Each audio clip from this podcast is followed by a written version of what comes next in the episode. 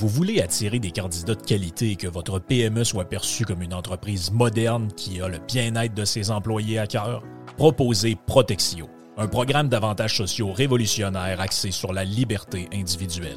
Avec Protexio, vos employés sont libres de choisir ce qui est important pour eux. Voyages, yoga, animaux de compagnie, billets de spectacle ne sont que quelques exemples de dépenses bien-être admissibles avec Protexio. Pour en savoir plus, rendez-vous à protexio.ca. Protexio, liberté, flexibilité, équité. Le tout nouveau menu estival est arrivé chez Normandin. Et pour l'occasion, Bob le chef s'est associé à Normandin pour y ajouter sa touche personnelle. En plus des classiques assiettes de homard, vous allez découvrir plein de plats signés Bob le chef, tels que le Smash Bob, la poutine homard, le mac homard, le poké Bob VG, la pizza pasta et les œufs bénis au homard. Rendez-vous chez Normandin pour découvrir le menu estival Bob le chef. Normandin, ça fait plaisir. Le Vegas, c'est le plus beau bar sportif à Québec. Pour voir des événements sur un écran de 12 pieds et sur nos 10 placements. C'est aussi des soirées karaoké, des DJ, des spectacles. C'est 8 tables de billard, des jeux d'art et un salon VIP pour vos événements. Donne Fringal, viens goûter à nos ailes de poulet, notre pizza, notre smoke meat ou nos sous-marins. Le Bar Vegas est fier d'être pirate. Service de raccompagnement TZ disponible. Bar Sport Vegas. Boulevard Saint-Anne à Québec. Chers amis pirates, mon nom est Frédéric Raymond du Golfe La Tempête. C'est un grand plaisir de vous parler aujourd'hui de notre grand projet d'expansion. Vous le savez, ça fait longtemps qu'on vous en parle. Le Golfe La Tempête est en train de construire un nouveau parcours de calibre international. On a très hâte de vous dévoiler ça quelque part dans l'été 2024. Faites vite, c'est la dernière chance de mettre la main sur l'un des derniers memberships restants au tarif actuel du droit d'entrée qui augmentera le 1er août 2024. Visitez le golflatempête.com. Contactez-moi dès maintenant pour planifier une visite. Radio Pirate, Radio Pirate, Radio Pirate.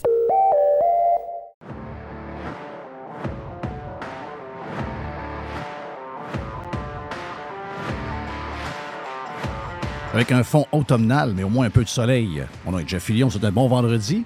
On a un mélange de live-live aujourd'hui avec euh, les meilleurs bouts, en tout cas, peut-être pas des meilleurs bouts, mais les bouts que Mr. White a choisi de cette semaine pour le Prime. Ce sont les deux derniers blocs.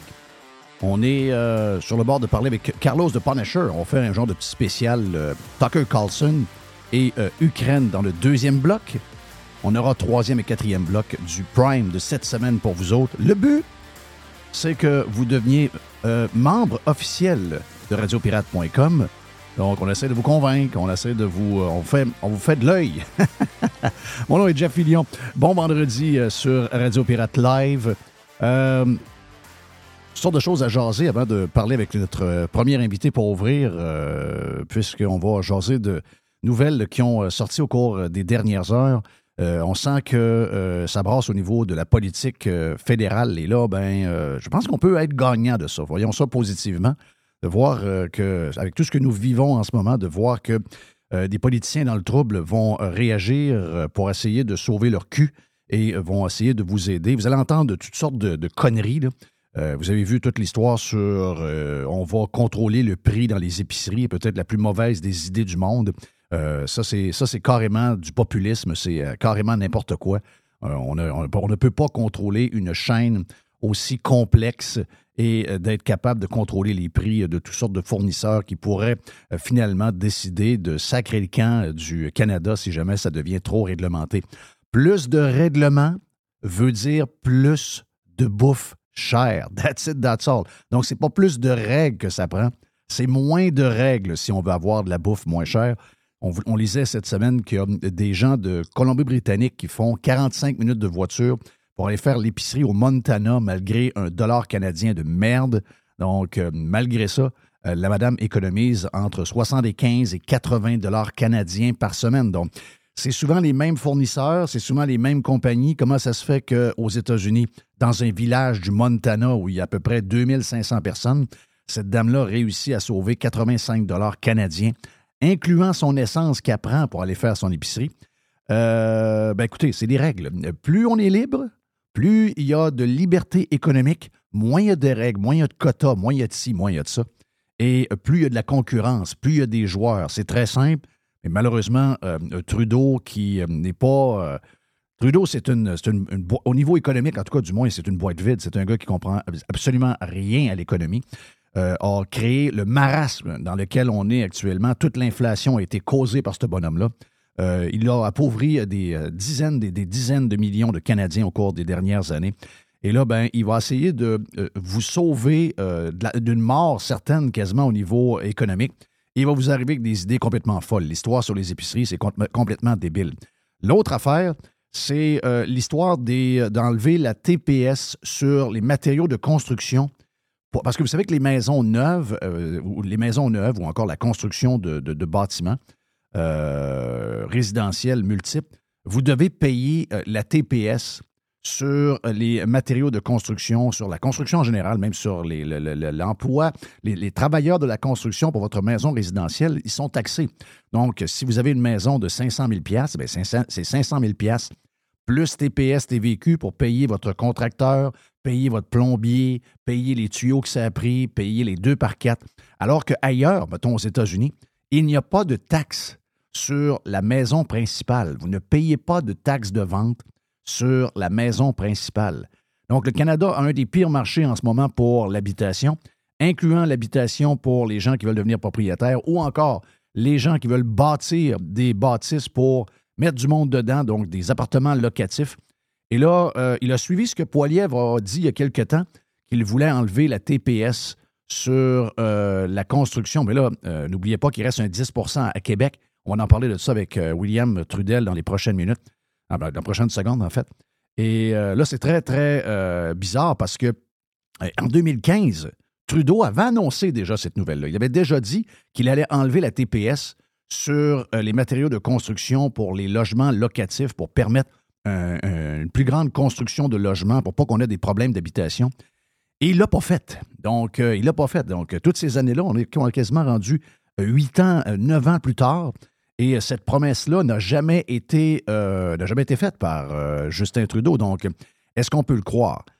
Maintenant, sachant qu'il peut le faire parce que son poste est en jeu et qu'il risque de perdre face à Poilièvre, eh bien maintenant, les gens dans l'industrie se demandent si jamais ça arrive, qu'est-ce qui va arriver au Québec? Est-ce que François Legault aura, euh, aura les couilles de faire la même chose et d'enlever le 10% Et on peut se poser la question également pour les constructeurs de maisons euh, unifamiliales. Est-ce que les propriétaires de maisons unifamiliales auront le même break? C'est toutes sortes de questions qu'on a. qu'on- On peut profiter pendant les campagnes électorales. On peut avoir des nananes, on peut avoir des choses qui restent. Il faut toujours faire attention à ces crosseurs-là qui euh, nous arrivent avec toutes sortes de promesses qui finalement ne feront jamais. Mais il y a une opportunité ici. Donc, c'est pour cette raison-là.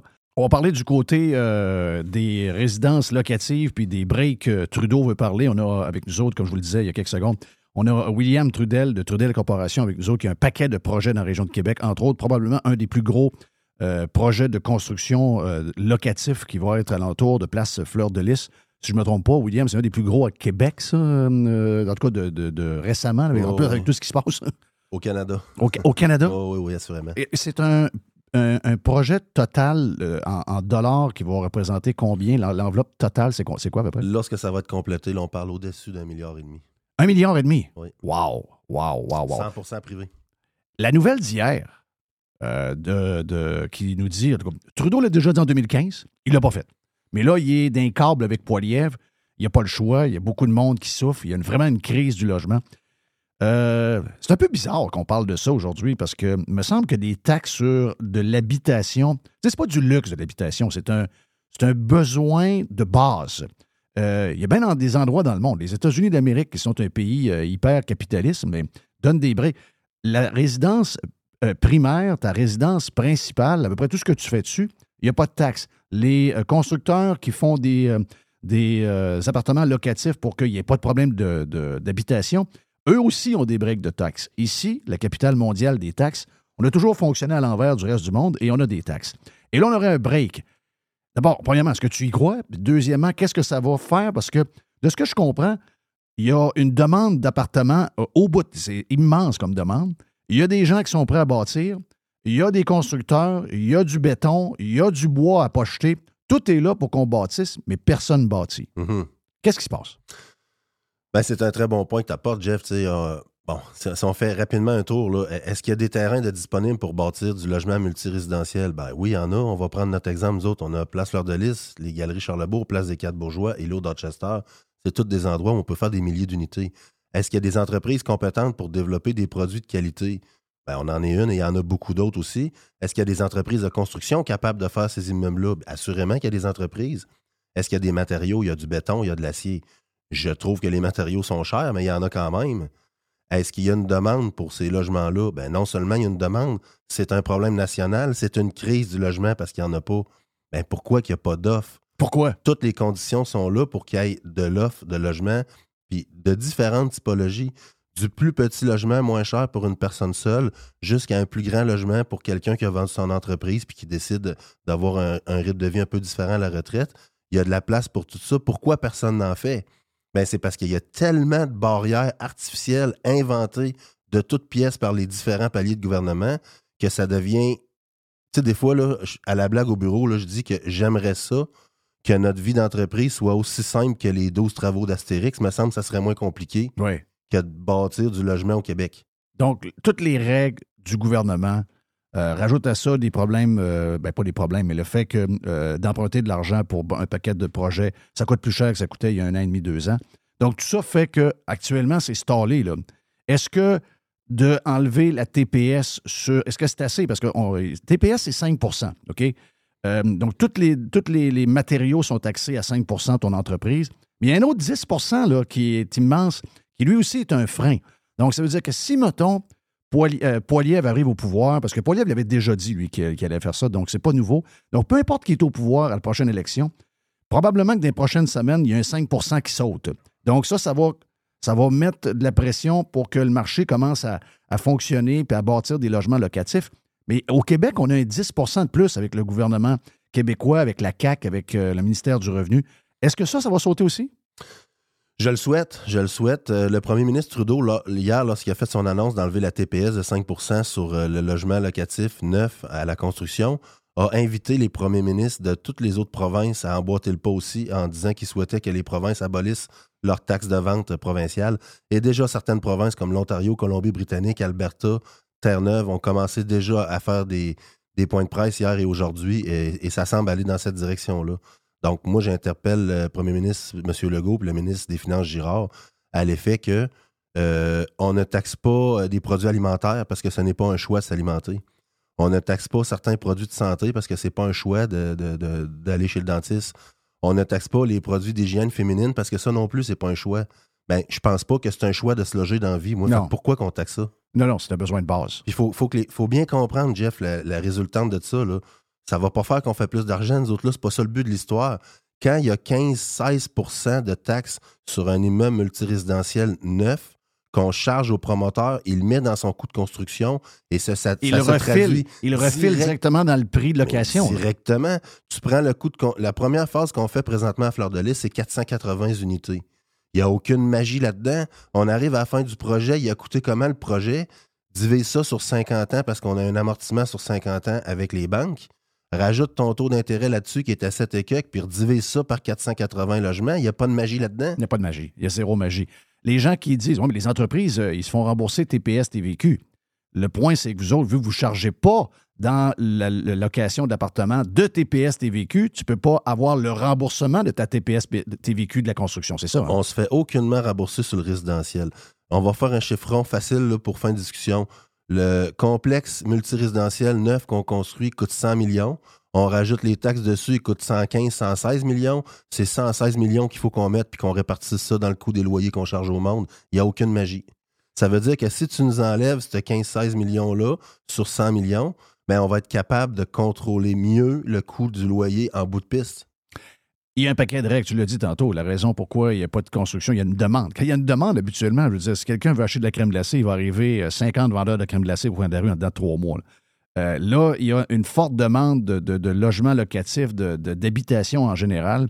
Tout est stallé un peu parce que, bon, euh, coût de construction, mais surtout les règles. Quels sont les. À part la, taxe, euh, c'est quoi qui vous bloque souvent là, dans euh, ce que vous faites, là, d'obliger de prendre un paquet d'ingénieurs, un paquet d'architectes, un paquet d'avocats, etc.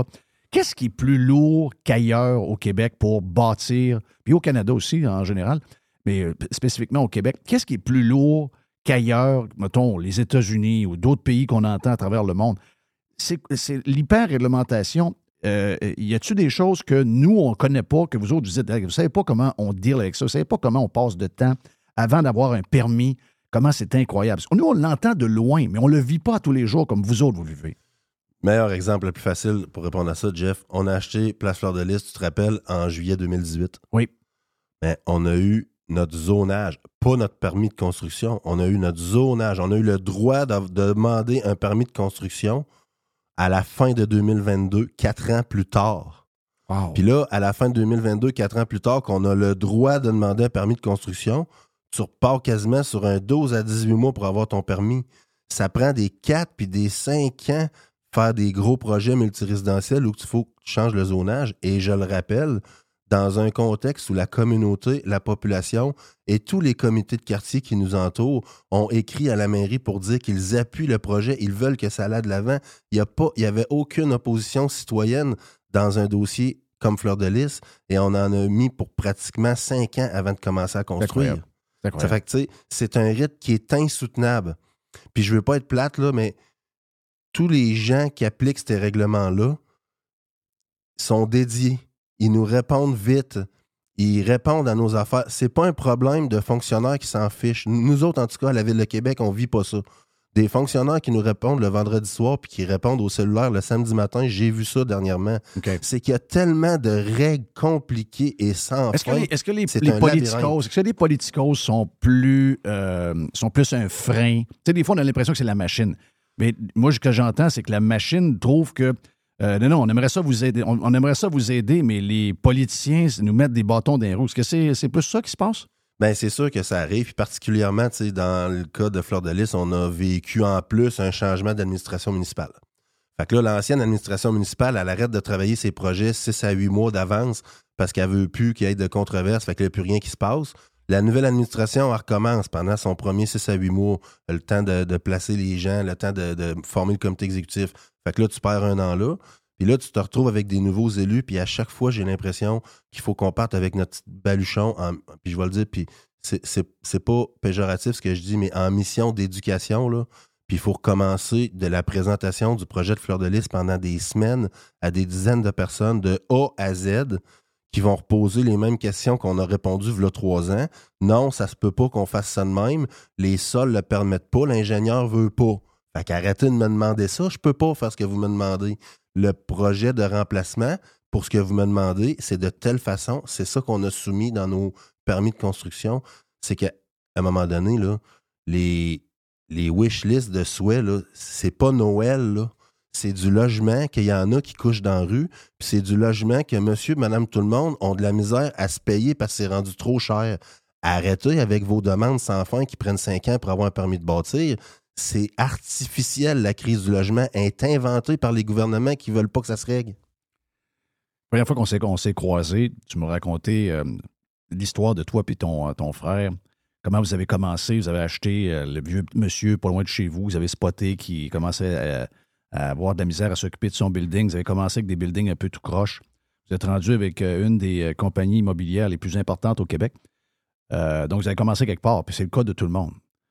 Aujourd'hui, est-ce que c'est encore faisable, ça, de dire, regarde, moi, j'ai 25 ans, je veux bâtir un quatre logements, puis euh, je veux commencer à faire des. Est-ce que c'est. ce que, vous avez fait, est-ce que c'est encore faisable ou c'est de plus en plus difficile pour les gens? Parce que, ultimement, on a besoin de gros joueurs comme vous autres, mais on a besoin aussi des petits, parce que vous l'avez été, puis euh, vous avez fini par grossir, puis grossir, puis souvent, c'est ça. Les gros propriétaires à Québec qui ont 400, 500, 600, 800 portes, ils ont commencé avec quatre portes. Là. Absolument. Est-ce que c'est encore quelque chose qui va être dans l'ADN du, des Québécois. Moi, depuis que je suis jeune, que j'en connais du monde autour de moi. Qui, puis moi, je l'ai été moi-même. Moi, j'ai eu des, j'ai eu, j'en ai eu ici au Québec, j'en ai eu en Floride, je l'ai fait. Puis euh, on en connaît plein. Mais est-ce que c'est encore faisable ou avec toutes les règles, puis toutes les patentes, puis justement les histoires de financement, puis les coûts que tu dis, tu dis, regarde, je calcule de quoi, je veux bâtir un quatre logements, je regarde mes coûts de construction, tous les règlements, toute la patente, retiens ton eau, mets telle affaire pour le stationnement, coupe ci, coupe ça. Là, tu fais le calcul, tu dis, hein, mon logement, il arrive à 2000 pièces par mois. Il n'y a personne qui va le louer. Où ils n'auront pas le moyen, ils vont vouloir le louer, mais ils n'auront pas le moyen de louer. Est-ce que c'est encore faisable où il y a trop de bâtons à toutes sortes de niveaux qui fait que ces gens-là vont se décourager puis ils vont mettre leur argent ailleurs?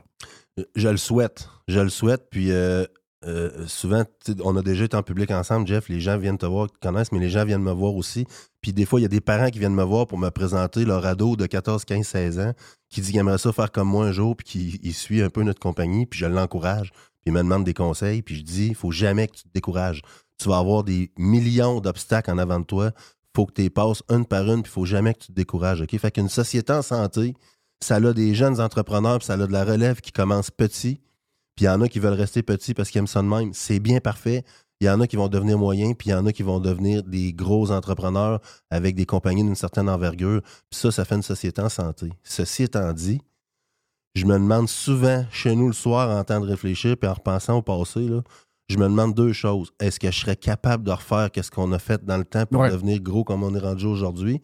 Puis si je, mettons, je retourne dans le temps et je sais comment ça va se passer, est-ce que je vais me décourager d'avance ou je vais décider de le faire pareil pour tout passer les obstacles qu'on va avoir sur notre route, OK? De plus en plus, ça va être difficile. Est-ce qu'il y a plus d'obstacles là Oui. que, que dans ton temps? Il y a beaucoup plus d'obstacles là. Les règlements bancaires, suite à la crise des papiers commerciaux en 2008, se sont énormément resserrés. Les taux d'intérêt sont très élevés. Les réglementations se sont multipliées. Moi, ce que je pense qui va arriver, puis qu'est-ce que je commence un peu à voir, là, c'est que des plus petits entrepreneurs, il va toujours en avoir. Puis des, des courageux, puis des fonceurs, des fonceuses, il va en avoir. Puis des plus grosses compagnies comme nous autres vont tirer à- vont réussir à tirer leur épingle du jeu parce que là, il y a toute une machine, puis on a une équipe de 150 en arrière de moi qui nous supporte. Fait que ça finit qu'on réussit à dépasser les obstacles. Puis toute la catégorie entre les deux des moyens entrepreneurs de taille moyenne, eux autres, je pense qu'ils vont avoir vraiment beaucoup de difficultés. Ah oui. Moi, je pense que c'est ça qui va arriver à terme. Puis c'est pas nécessairement une bonne chose. Euh, S'il y a des jeunes qui nous écoutent présentement ou des gens qui veulent se lancer en affaires dans l'immobilier, je vous incite à le faire. Je vous incite à être courageux. Euh, je vous incite à pas trop regarder les obstacles d'avance pour pas vous décourager. Mais c'est certain que c'est beaucoup plus compliqué. Les barrières à l'entrée sont beaucoup plus hautes maintenant que quand on a commencé. Est-ce que c'est moi qui rêve ou euh, je suis parano? Mais euh, quand je regarde Valérie, Plante à Montréal, puis d'autres à Laval, puis il y a beaucoup de maires très QS, dont un à Québec, entre autres. J'ai l'impression qu'ils veulent quasiment que du logement HLM, euh, possédé par soit le gouvernement, soit les villes. Puis euh, c'est un peu ça, un peu à la socialiste communiste. On dirait qu'ils veulent être. On voit, là, il y a plein de moves. Valérie Plante achète pour 22 millions de dollars euh, sans chambre, tu sais, 200, 220 000 piastres de la chambre. Je- My God, qu'est-ce qu'ils font là, eux autres? Et ils s'en vont là-dedans, là, de plus en plus. Est-ce que, est-ce que vous sentez ça des fois qu'il y a une volonté politique de, de posséder le parc immobilier plus forte qu'avant? Euh, ça en prend du logement social. Je suis d'accord avec le logement social. Il y a une catégorie de, personnes dans la population qui a besoin de ça pour vivre une vie convenable, adéquate et être en sécurité dans leur habitation de qualité. Euh, je vais donner un exemple. Nous, à Fleur de Lys, on a gardé une portion de terrain, puis une belle portion de terrain bien située sur le site, près des transports en commun, des axes routiers. Puis on a déjà annoncé aux trois paliers de gouvernement qu'on était 100% d'accord que ça, ça devienne du logement social qui appartient à un organisme sans but lucratif. Puis on est prêt à commencer cette construction-là demain matin. C'est un endroit sur le site où il n'y a pas d'immeuble présentement dessus. On est capable de construire ça demain matin, OK? Il n'y a aucun financement de aucun des paliers de gouvernement. Là, tout ce qu'on entend, faire- c'est, de- euh, ils disent tout, on veut du logement social, mais ils mettent pas l'argent aux bonnes places pour le faire. C'est une autre affaire qu'on est capable de faire 250 unités de logement, qu'il y a des gens à faible revenu qui vont pouvoir bénéficier de ça. La journée qu'on commence ça, nous autres, 24, 30 mois après, c'est prêt. Puis là, ça fait deux, puis trois, puis quatre ans. Puis je vais utiliser le terme qu'on gosse après ça pour essayer de faire du logement social à fleur de lys, puis il n'y a aucune allocation gouvernementale d'argent pour faire ça. Fait que, à un moment donné, ça fait beau à TV de dire que tu veux du logement social, mais tu il faudrait un peu que, que les bottines suivent les babines là-dedans. Là. Donc là, je- j'en reviens parce que je vais te laisser sur un dernier euh, sujet juste avant que, que tu partes. C'est important de rappeler que tu relances le premier ministre du Québec, François Legault, et euh, le ministre de l'Économie. Puis tous ceux qui sont impliqués là-dedans, on peut même aller jusqu'à Fitzgibbon qui brasse sortes d'affaires. Donc, toute l'équipe économique de la CAQ et du gouvernement actuel, ils ont une, il, il une passe là. Il y a deux chefs. OK, un qui l'avait annoncé il y a quelque temps, il avait dit, je pense qu'il y a peut-être une semaine ou à peu près. Donc, Poilier avait dit Je suis au pouvoir, j'enlève la, TP la TPS sur la construction de logements locatifs pour la crise du logement. Je l'enlève, fini, terminé. Trudeau, hier, a fait la même chose. Donc, peu importe qui est au pouvoir, probablement même que ça va être sauté avant l'élection, cette affaire-là, parce qu'il y a une crise là. Donc, il faut rappeler que le premier ministre doit euh, euh, virer Saint-Dicenne. Ben, on se rappelle, le premier ministre Trudeau hier a dit qu'il enlevait la taxe et euh, qu'il prenait les mesures législatives immédiatement pour que ça se fasse à court terme. A invité les premiers ministres des autres provinces à enlever leur taxe provinciale sur, Déjà, le, plusieurs l'ont fait. sur le logement parce que c'est pas un choix de se loger correctement. Plusieurs provinces ce matin annoncent qu'ils vont le faire. Je vois pas pourquoi que le Québec continuerait à taxer quelque chose qui est un bien essentiel. Deuxièmement, euh, Jeff, on a le maire Marchand ici à Québec qui a demandé dans les derniers mois au gouvernement provincial un pouvoir de taxation additionnel pour taxer les nouveaux logements qui sont le long du tracé du tramway. Je vois pas comment le premier ministre du Canada enlève ses taxes, les premiers ministres des provinces enlèvent les taxes pour donner un break au monde, puis que le maire Marchand va en inventer une nouvelle. À un moment donné, il faut qu'on revienne sur la terre. Là. Ben oui, c'est clair. Je peux pas faire autrement que, vu que j'étais là, euh, parler deux minutes de. Est-ce que, est que le marché est plus dur? Est-ce que tout est plus difficile? En ce moment avec tout ce qui est arrivé avec l'histoire de Stéphane Huot? C'est euh, difficile pour deux choses. C'est difficile pour euh, les taux d'intérêt, les banques, les grandes banques Les canadiennes. banques sont frileuses? Euh, Encore la semaine dernière, là, j'étais à Toronto. Euh, les banques sont frileuses. On arrive présentement, on a des renouvellements de prêts pour des immeubles qu'on a depuis 2006, 2008, 2010, des immeubles commerciaux avec des bons locataires dedans, des épiceries, des pharmacies, des banques. Puis c'est difficile. Le renouvellement de il va se faire là, parce qu'on a l'immeuble depuis longtemps et on est en santé financière, là, mais c'est ardu. Ça prend du temps. faut s'abstiner avec les banques. Ils essayent tout le temps de recouper les montants de financement parce qu'ils n'ont plus beaucoup de liquidités, eux non plus. Parce que le surintendant des institutions financières à Ottawa, puis je ne rentrerai pas technique, là, a exigé aux grandes banques canadiennes d'augmenter leur taux de réserve en cas de mauvais paiement de façon importante. Donc, s'ils augmentent. Donc, s'ils mettent de l'argent de côté au cas où, Ils ne sont sont pas en train de la Ils prêter. sont pas en train de la prêter. Donc, c'est très difficile euh, pour cette raison-là, présentement, dans, dans l'immobilier commercial. Dans l'immobilier résidentiel, qu'est-ce qui est dur présentement? C'est que pour faire qualifier un nouveau prêt multirésidentiel, les taux d'intérêt sont tellement élevés que tu n'as aucun autre choix que de faire affaire avec la SCHL Ottawa, qui est une organisation du gouvernement fédéral pour assurer ton prêt, ce qui te permet de réussir à faire qualifier ton prêt qu'avant ça, on n'avait pas besoin de la SCHL. Puis la SCHL, présentement, autant la façon d'analyser les dossiers que les délais sont insoutenables, c'est impossible, ça va imploser de l'intérieur si ça continue comme ça. Wow, wow. William, comme toujours, tu es toujours euh, très, euh, très clair, puis euh, regarde, on est précis. Euh, C'est le fun de voir que il y a des gens qui viennent nous expliquer comment ça, ça- fonctionne, puis ça, confirme beaucoup de choses que nous, on n'est pas dans ton domaine, on n'est pas dans, dans le domaine de, tout le monde, mais quand les gens qui sont dans leur domaine viennent nous expliquer exactement ce qui se passe, euh, ça fait toujours du bien de l'entendre. Donc, euh, regarde, on commence à leur dire encore, François Legault, c'est dans sa cour, c'est dans sa cour, puis il faut qu'il réagisse rapidement. On est dans des histoires des fois un peu banales, mais là, on a, une bonne histoire. Je sais pour monsieur tout le monde, des fois, ah, euh, c'est comme, euh, bon, moi j'ai ma maison, euh, tout est beau, ma maison est payée, etc. Mais une crise du logement, c'est une crise sociale. C'est du monde dans la rue, c'est de la violence, c'est du crime, et c'est ça qu'on ne veut pas. Donc, euh, il ne faut pas attendre que tout ça soit rentré, parce que l'arranger après, c'est beaucoup plus difficile. Il faut faire vite. Je dirais que la POC est dans la cour pas mal, dans, le bureau du premier ministre. Donc, à lui de, de rapidement euh, envoyer un message euh, aux gens qui, comme William et les autres à travers le Québec, qui ont la chance et, je dirais, l'expertise pour bâtir le plus rapidement possible une tonne de logements qu'on a besoin. Il rentre plein de monde en place. Il rentre des immigrants à pocheter. Il rentre beaucoup de monde. Les boomers ne, ne- ne meurent pas, donc ils sont toujours chez eux. Ils ne veulent pas aller dans les CHSLD, puis on les comprend. Donc, il y a un problème de porte en ce moment. Il faut faire quelque chose. William, merci. Merci beaucoup. Très apprécié. William Trudel de Trudel Corporation. Euh, Regarde, on se dit à la prochaine parce que c'est toujours le fun de se jaser. On vient dans un instant, c'est euh, Carlos de Punisher qui va être là pour nous parler de Tucker Carlson et d'une entrevue qu'il a fait euh, sur euh, une histoire avec l'Ukraine cette semaine sur X. On revient sur Radio Pirate Live. Radio Pirate. Radio Pirate.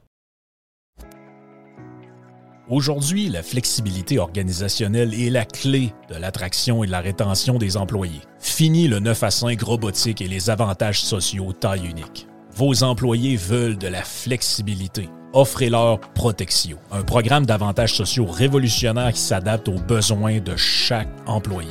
Gym, massothérapie, cours de cuisine, seulement quelques exemples de dépenses bien-être admissibles avec Protexio. Pour en savoir plus, rendez-vous à protexio.ca. Protexio, liberté, flexibilité, équité. Le tout nouveau menu estival est arrivé chez Normandin. Et pour l'occasion, Bob le chef s'est associé à Normandin pour y ajouter sa touche personnelle. En plus des classiques assiettes de homard, vous allez découvrir plein de plats signés Bob le chef, tels que le Smash Bob, la poutine homard, le mac and homard, le poké Bob VG, la pizza pasta et les œufs bénis homard. Rendez-vous chez Normandin pour découvrir le menu estival Bob le chef. Normandin, ça fait plaisir.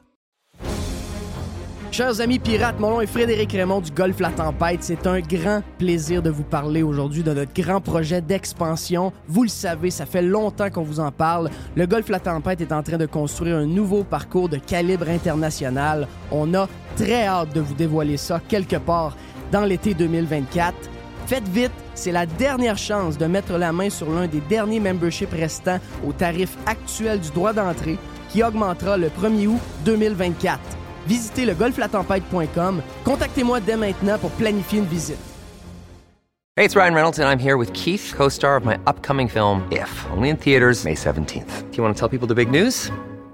All right, I'll do it. Sign up now and you'll get unlimited for $15 a month in six months of Paramount Plus Essential Plan on us. Mintmobile.com slash switch. Upfront payment of $45 equivalent to $15 per month. Unlimited over 40 gigabytes per month. Face lower speeds. Videos at 480p. Active Mint customers by 531.24 get six months of Paramount Plus Essential Plan. Auto renews after six months. Offer ends May 31st, 2024. Separate Paramount Plus registration required. Terms and conditions apply if rated PG. How do you do? RadioPirate.com. Radio Pirate. OK, Radio Pirate Live, on est euh, 50-50. Live, live, mais tantôt, on a deux blocs, comme je vous le disais tantôt, on a deux blocs où on vous passe euh, des bouts que notre ami Mr. White, notre producer, Mr. White. nous a gardés pour euh, des bouts de Prime. On va vous faire découvrir le beat du Prime, donc euh, on vous le dit souvent, mais je tiens à vous le répéter, répéter, répéter. Donc on fait des bouts du Prime le vendredi dans le live. On vous l'offre gratuitement, les cheap. Et le but ultime, c'est que vous vous joignez à nous autres. Mais là, pour l'instant, euh, il était avec nous un peu plus tôt ce matin sur euh, le Prime. C'est notre chum Carlos de Punisher qui est là. On a jasé de plein d'affaires à matin. On a eu bien du fun. On a jasé de Biden. On a jasé de Plastique Bertrand. On a jasé des. C'est quoi les, euh, les, les CF Moto? C'est ça de, de Carey Price. On a jasé de, de UFO. On a jasé d'un paquet d'affaires, finalement. On a eu du fun. On a eu. Ben quoi, c'est trois heures.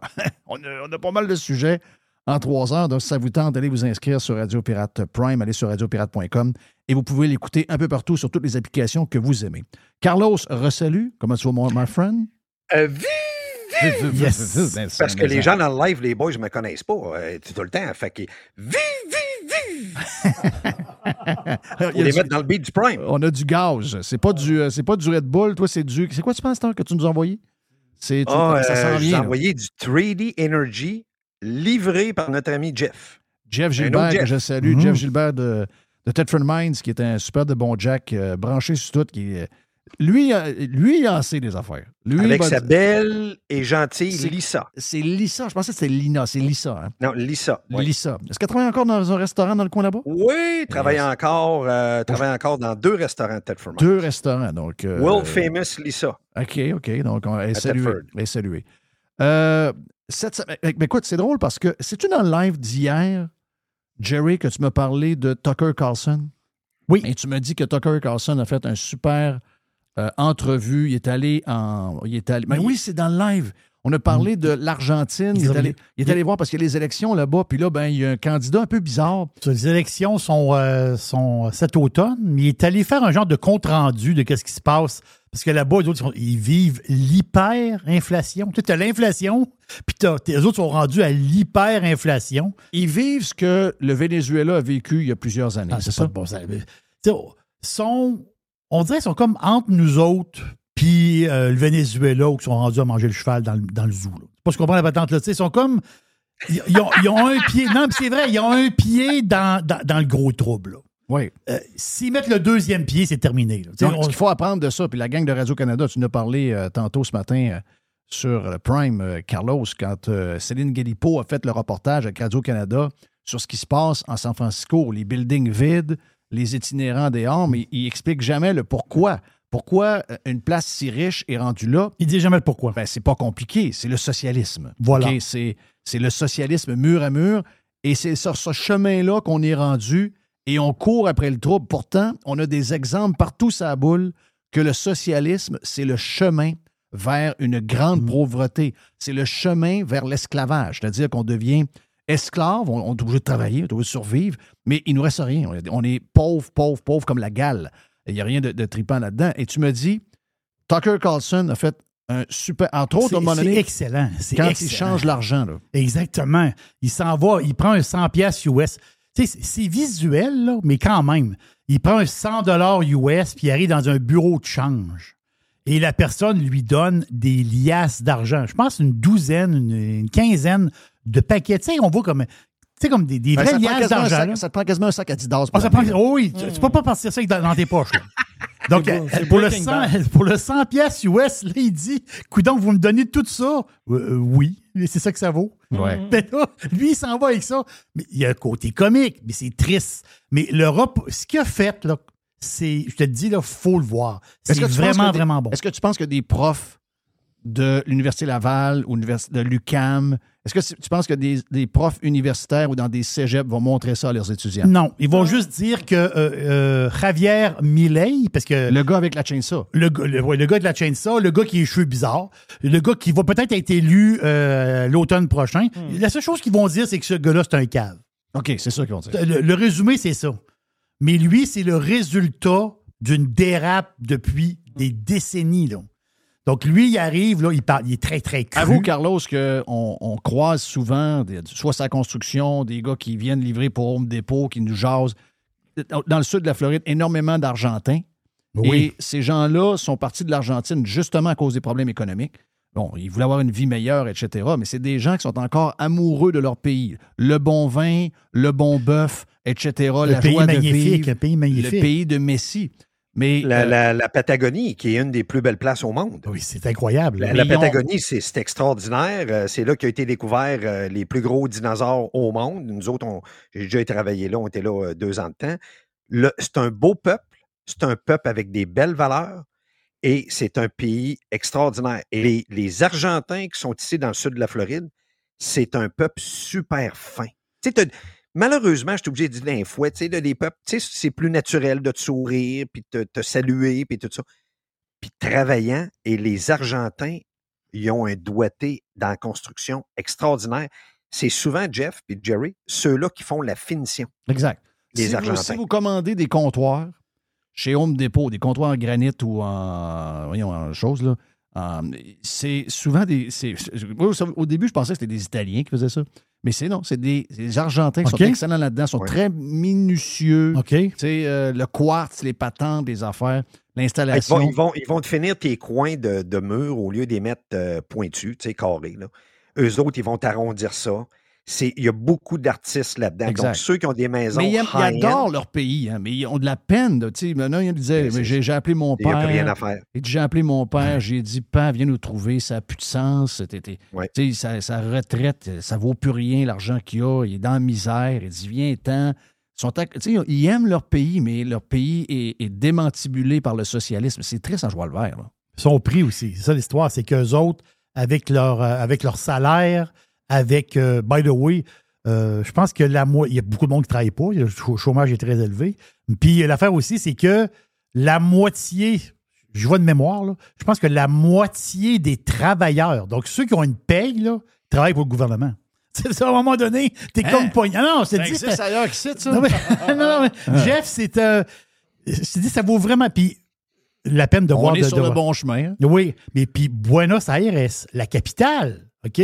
C'est 18 millions de personnes. ah, c'est une ville de toute beauté. Mais là, on commence à voir justement l'effet Des écoles de en la ruine. Voilà, des, écoles en des- ruine. Des écoles en ruine, des routes euh, maganées, des, des, des, des, euh, hôpitaux. des graffitis sur des, des belles Beaucoup, bâtisses. beaucoup là. de crème, Hey, les boys. Beaucoup de crème à Buenos J'aimerais Aires. tellement pas ça, vivre ça. Là. Non, hein? Non. Ça me ferait. J'ai vraiment de la peine pour eux autres. J'espère que ça nous aura jamais, jamais, jamais, toutes ces affaires-là. Mais on s'en va pas mal vers là. là. On s'en a un pied dedans, nous Mais aussi. Carlos me dit il- j'ai une autre affaire sur Tucker Carlson. Je savais pas trop ce qui s'en allait avec son histoire de, de, de Barack Obama qui est gay la semaine passée. là. Je, je me suis dit, mais qu'est-ce- Euh. qu'est-ce qu'il est en train de faire là? là? Mais euh, regarde, 9 fois sur 10, il est dans Bullseye. Euh, c'est que j'ai pas vu le reportage que tu me parles. En fait, tu m'as pas dit vraiment euh, quel est le sujet, mais tu me dis, Jeff, faut que tu regardes sur X, faut que regardes euh, Tucker Carlson. Et c'est sur quel sujet exactement? Ben, le sujet, c'est euh, c'est l'Ukraine et euh, où que le gouvernement américain est rendu aujourd'hui avec la gang qui lead un peu des socialistes, la gang de démocrates, puis tout ça en ce moment. Puis aussi que les États-Unis s'en vont à la déchéance. Puis comme de quoi on a un système politique qui est complètement malade. Et quand je dis malade, pas une gang de malades, mais le système démocratique est malade. La façon que les démocrates attaquent les républicains, comment ils attaquent l'ancien président Donald Trump. Oubliez pas que ça laisse des précédents. En ce moment, ça vient d'être annoncé il y a quelques jours, il y a euh, un début de impeachment. Qu'est-ce qu'ils ont attaqué Trump? Les républicains font la même chose, parce que les républicains ont la Chambre. Donc, les républicains attaquent Joe Biden avec euh, l'histoire d'Hunter Biden, blanchiment d'argent avec l'Ukraine, la Pologne, la Russie, la Chine, tout ça, avec toutes les preuves de versement bancaire, parce qu'ils ont des preuves. Là. Et là, ils commencent euh, l'impeachment. Et là, Tucker Carlson, Ouais. by the way, merci Tucker d'avoir quitté Fox. Oh, il est meilleur. Merci d'avoir quitté Fox. Il est libre. Euh, il est libre. Un peu il- comme moi quand j'ai quitté Choix. Extraordinaire. Ouais. Euh, félicitations. libre. On- on- oui, puis ben, tu le dis, tu te sens libre, puis en plus, tu en as moins épais ses épaules. Puis il n'y a pas personne pour te dire non, tu n'as pas le droit de parler de ça, ou il y a quelqu'un qui t'appelle après le show. Ça t'arrivait une fois de temps en temps. Ouais. Il y a du monde, des fois, qui appelait. On euh, a des, enjeux. étranges. On a des enjeux. Ouais, oui, les Ouais, enjeux. des enjeux. enjeux. Tucker Carlson, il dit Moi, c'est fini, je m'en vais direct au point. Il travaille avec son frère, il fait le tour du monde, il fait les entrevues qu'il veut faire. Et by the way, il négocie une entrevue avec Vladimir Poutine en ce moment. Mettez ça de côté, je ne sais pas si ça va arriver, mais il négocie une entrevue avec, euh, avec euh, Vladimir Poutine. Et je m'en reviens, c'est qu'il a fait l'entrevue avec le premier vrai, fantastique colonel Douglas McGregor. Ceux qui parlent anglais, vous devez aller sur YouTube ou sur X, whatever, aller chercher cette entrevue-là. Tucker Carlson avec colonel Douglas McGregor.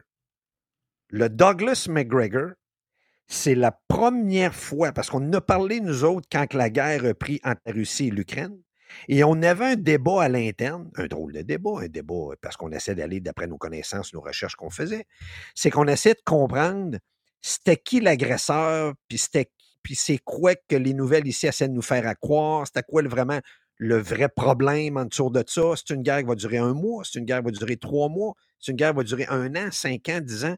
On ne le savait pas. On en a parlé à, à Radio Pirate. On a parlé beaucoup dans le Prime. Mais il y a une chose que je peux vous confirmer que euh, ceux qui étaient sceptiques à certains arguments de moi, Jerry et Jeff et Mr. White, c'est qu'on expliquait quelque part, pour ceux qui étaient au courant, pour commencer avant que la guerre prenne, tout le monde est unanime, incluant tous les représentants aux États-Unis et Canadiens. L'Ukraine est le pays le plus corrompu au monde, Ah oui, même ça, plus que le Mexique. Oui, ça, regarde, faites-le dans Google, vous allez voir. Là. Bing, bing, bing, bing, bing. C'est très Ukraine.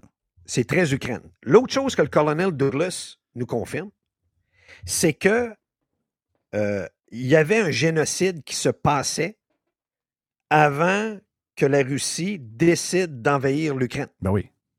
Donc, Jerry l'a bien expliqué. Hein, Jerry, il y a deux provinces dans le sud-est de l'Ukraine. Oui. Le Donbass, puis euh, l'autre, je ne me rappelle plus c'est quoi le nom. Et pour que les gens qui ne le savent pas, tu veux parler de quoi, Carl? Il y a un génocide, c'est quoi tu parlais? C'est que, moi, l'exemple que je vous avais donné à vous autres, c'est le Québec dans le Canada. Tu vas dire, ça rapporte quoi le Québec dans le Canada? Ben, au Québec, on parle français. Dans le sud-est de l'Ukraine, ils parlent le russe. C'est des Russes qui habitent là. Le reste, ils parlent l'ukrainien. On s'entend bien, entre le russe et l'ukrainien, ils, ils se comprennent, mais c'est comme au Québec, quelqu'un qui a un accent. Mais prenons les Canadiens anglais contre les Québécois. Et à partir de là, le genre d'armée spéciale qu'il y avait en Ukraine, il rentrait dans les deux provinces, cognait aux portes des gens quand ils savaient que c'était des Russes, et il les exécutait ses perrons, ils s'en Arrête. allaient. C'est le Donetsk que tu cherchais, l'autre l'autre Le province. Donetsk, merci. Ils ont tué plus de 40 000 Russes dans les deux provinces. Et là, les Russes, il y en a qui ont pris l'avion, puis il y en a qui ont réussi à aller voir Vladimir Poutine. Ça, je vous parle là, d'une pression que 6, 7, 8 ans là, de temps. Puis le colonel Douglas le confirme. là. D'ailleurs, je veux juste vous rappeler que le gouvernement Harper, à ce moment-là, appuyait l'Ukraine dans cette histoire-là, dans, si on parle de 2014-2015, et que les journalistes québécois étaient en calice après Harper en disant Harper prend pour l'Ukraine parce qu'il y a plein d'Ukrainiens dans l'Ouest qui votent pour lui. Puis eux autres, ils disaient Nous autres, on est avec Poutine, puis on est, on est, on est, on est avec euh, Barack Obama là-dedans, puis on aime, euh, on aime Poutine, puis on est amis maintenant avec les Russes, puis il prend un pays corrompu, puis un gouvernement douteux. Et là, aujourd'hui, c'était même. Oui, un pays voyou. Et là, aujourd'hui, ces mêmes journalistes-là font exactement l'inverse. Ils ont, ils ont fait un 180 degrés, regarde, comme une gymnaste. Ah, c'est c'est ép- c'est épouvantable. Puis c'est un peu ça que, que- que lui, il parle. Il parle à un moment donné de, de- de la politique américaine, il parle des médias qui rapportent à peu près n'importe quoi, mais l'histoire de génocide, il n'y a personne qui en a parlé. Donc, Vladimir Poutine a tellement eu de pression par euh, euh, les Russes qui habitaient le sud-est de l'Ukraine que finalement, il a décidé d'envoyer une militia à la base. Le gars qui vient de mourir d'un accident d'avion, c'est Wagner Group. Lui, il a engagé le Wagner Group puis il les a backés pour aller défendre les deux provinces. Ça, ça a duré pendant plusieurs années. là. Vous ne le savez pas, là. Mais ça, c'est quoi une militia? Ça veut dire c'est un entrepreneur privé. Il se fait engager pour aller défendre le monde que là. Ça, ça s'est passé pendant plusieurs années. Maintenant, je m'en reviens à Zelensky. Dans l'entrevue, le colonel euh, McGregor parle encore de Zelensky. Il ne faut pas oublier que Zelensky, pour commencer, lui, il le traite de clown. Euh, juste avant, avant d'aller plus loin, Zelensky, Oui. cette semaine, qui a dit quasiment qu'il aimait Poutine, puis que si Poutine était là, ça irait mieux. Là. Ça a dû avoir shaké un peu de monde, ça. Bien, c'est là que je vais en venir. C'est que c'est bon que tu, m'amènes ça, Jeff, parce que Zelensky, lui, il lui, c'est un pantin. OK? Lui, il s'est fait mettre chef du parti par du monde en arrière qui était tanné de l'ancien qui était là. C'est tout le temps en politique, anyway. Et Zelensky, lui, a gagné les élections avec son peuple parce que le peuple ukrainien savent qu'est-ce qu'il faisait aux Russes qui étaient dans le sud-est puis savait qu'il y avait de la milice là. Puis là, la milice commençait à gagner pas mal. Puis la milice commençait à faire des ravages pas mal. Et lui, il se fait élire avec une promesse par son peuple. Son peuple a voté pour lui. On va faire la paix avec la Russie. Je vais m'asseoir avec Vladimir Poutine et je vous promets qu'il n'y aura plus de guerre en Ukraine. Lui, il se fait élire avec ça. Là. Fait qu'il Ouais, se il, fait avait dit, élire. il avait dit plus de corruption, plus de guerre. Plus de corruption, plus de guerre. Je Puis je, vais prends des- l'avion, puis je vais vous faire rire à travers. je m'en vais à Moscou. Ouais, c'est un humoriste, lui. Ouais, c'est ça. Ben oui, ben oui, c'est un humoriste. C'est digne et C'est ça qu'il dit. Lui, il n'y a, aucun respect pour ça. C'est digne. J'ai même aimé qu'est-ce que Douglas McGregor a dit. Il dit il était même se présenter à jouer du banjo euh, nu euh, sur des stages. Là. Ah oui, le Il morceau dit, à pouvez-vous prendre, pouvez-vous prendre ce gars-là au sérieux aujourd'hui quand un gars il a joué tout nu sur un stage avec un banjo? Ben non. Il dit ça à Tucker Carlson. Tucker, c'est pas compliqué. L'entrevue du début jusqu'à la fin, je pense que Tucker, il pose quatre questions. Il a le panneau ouvert puis les yeux sortis de la tête. Tout comment que le colonel Douglas McGregor, je vous le dis, là, quand on dit à un moment donné, on a des mentors dans la vie, puis il y a des gens qui ont le tour d'expliquer comment ça marche, puis tu doutes pas de sa parole, puis comment il t'explique ça, puis blablabla, comment la vie marche, comment la politique marche, pourquoi lui était là, pourquoi tel pays, telle affaire. Lui, il devrait être président des États-Unis aujourd'hui. Je vous le dis, il n'aura pas de guerre. Puis il le dit lui-même. Lui, là, et c'est pas compliqué, Poutine n'était pas prêt pour la guerre. Il voulait pas la guerre. Il y était parce qu'il avait plus le choix. Oui. Parce que son peuple se faisait Ah oui, assassiner. parce que la gang de. Biden voulait aller. il voulait- C'est l'histoire de l'ONU, puis aller se mettre les pieds proches de la Russie.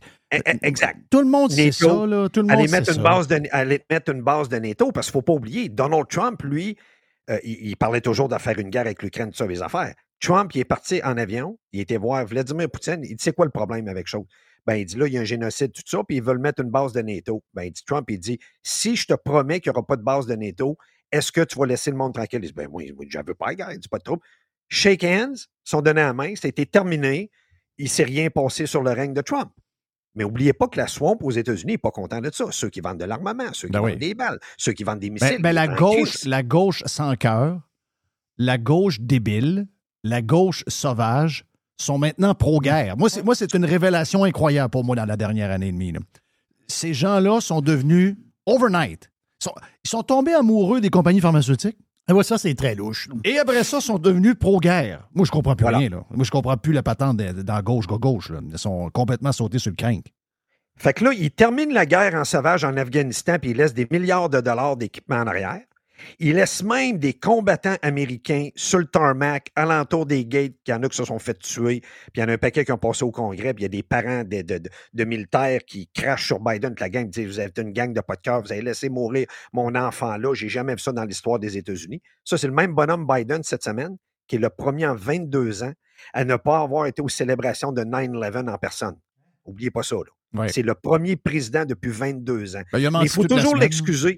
Ouais. Il faut toujours l'excuser. Oh, oh, il est fatigué, le monsieur. Ah, il Puis il fallait qu'il aille au Vietnam. Puis là aussi. Sa femme Oh, a COVID. oh, oh, il, y a- il y toujours une raison quelque part. Fait que je reviens à Douglas McGregor. Douglas McGregor, il dit Regardez, là, on va vous expliquer comment ça se passe aux États-Unis. C'est très simple. Dans le temps qu'on a eu la Deuxième Guerre mondiale, il y avait sept générales à quatre étoiles pour 12 millions de combattants. Notre armée, on était à 12 millions, on était à 7. Et je vais les c'était qui les 7.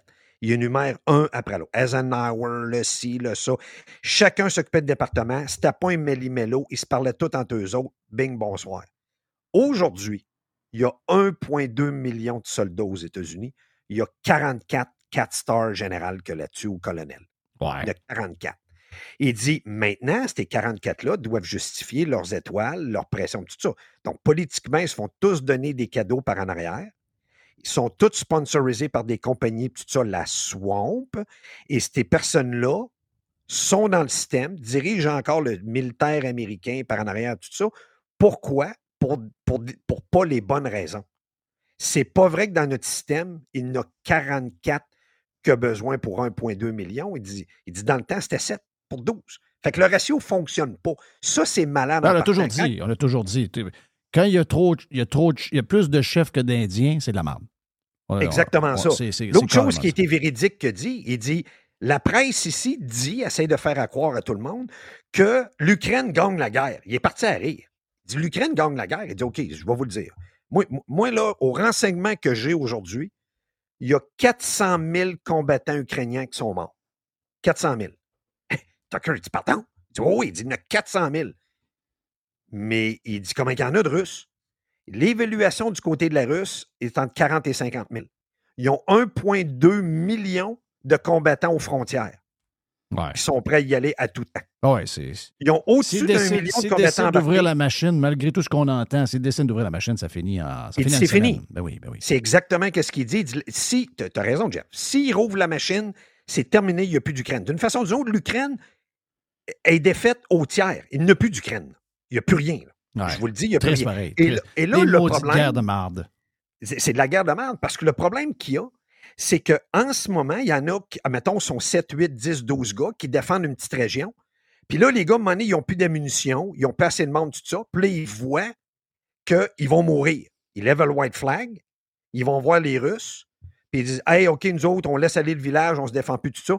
Il dit Croyez-le ou pas, mes informateurs me disent que les Russes sont très gentils avec eux autres, ils les prennent de leur bord, ils les amènent à l'hôpital pour euh, soigner leurs blessures, puis ils s'occupent d'eux autres, puis ils comprennent finalement qu'ils ne sont pas là pour la bonne raison. Et là, c'est le problème de l'Ukraine. Ils n'ont plus de combattants. Ouais. Et Ben, la hmm. Russie le sait. Ils ont presque plus de combattants. Fait que là, il dit Tucker, dit Ouais, mais qu'est-ce qui va se passer? Il dit Penses-tu que quand les Américains et les autres pays qui sont avec les, Am- les- les États-Unis là-dedans, vont-tu commencer à envoyer des combattants américains? Il part à rire. Il dit Malheureusement, s'ils continuent à sponsoriser et envoyer des milliards de dollars, ils n'auront pas le choix d'envoyer des combattants américains. Non, non, tu le peux pas faire ça. Pas de bon sens. Parce qu'il non. il- il dit, il n'y en a Non, plus. Il n'y en, a plus un Non, non, Non, on ils vont ça. recruter les filles On avant. veut pas ça. Non, euh, euh, arrêtez. Mais non, on ne veut pas ça. Mais non. Mais non. c'est c'est ça le gars colonel explique. juste pour euh, conclure, c'est vraiment dans le compte de Tucker Carlson sur X qu'on peut voir cette entrevue-là? Exa- exactement ça. Euh, puis euh, l'entrevue, je vais vous dire, ceux qui comprennent bien l'anglais, le monsieur parle bien, il ne mange pas de travers, tout ça. Le monsieur explique bien. Soyez attentifs. Écoutez ça. Si vous êtes fatigué, mettez sur pause. Recommencez le lendemain et réécoutez tout. Vous allez tout comprendre le conflit entre les États-Unis. Ça, tu appelles ça en anglais un proxy war. C'est les Américains qui sont en guerre contre la Russie en Ukraine. Thank you, Carlos de Punisher. On vient de faire de la géopolitique, mon ami Jerry. Yes. Avec Carlos. Très bon. Très, Yes. très bon. Donc, Tucker Carlson sur X, anciennement Twitter. Et euh, en passant, ben, regarde, euh, merci à Carlos. Puis, on s'en va vers euh, prochain bloc. En fait, ce qu'on vous offre comme deux prochains blocs, ce sont des blocs euh, pris cette semaine dans le Prime, choisis par le cook lui-même, le cuisinier, le cuistot, Mr. White. Après. Listen, radiopirate.com. Radio Pirate. Wyndham Hotels and Resorts makes travel possible for all. Whether it's the long haulers looking for a great cup of coffee, a roomier rest for the on a whim road trippers, or a place to make summer memories with the whole family. No matter who you are, where you're going, or why, with 24 trusted brands to choose from like La Quinta, Days Inn, and Super 8, your Wyndham is waiting. Get the lowest price at wyndhamhotels.com. Restrictions apply. Visit website for more details.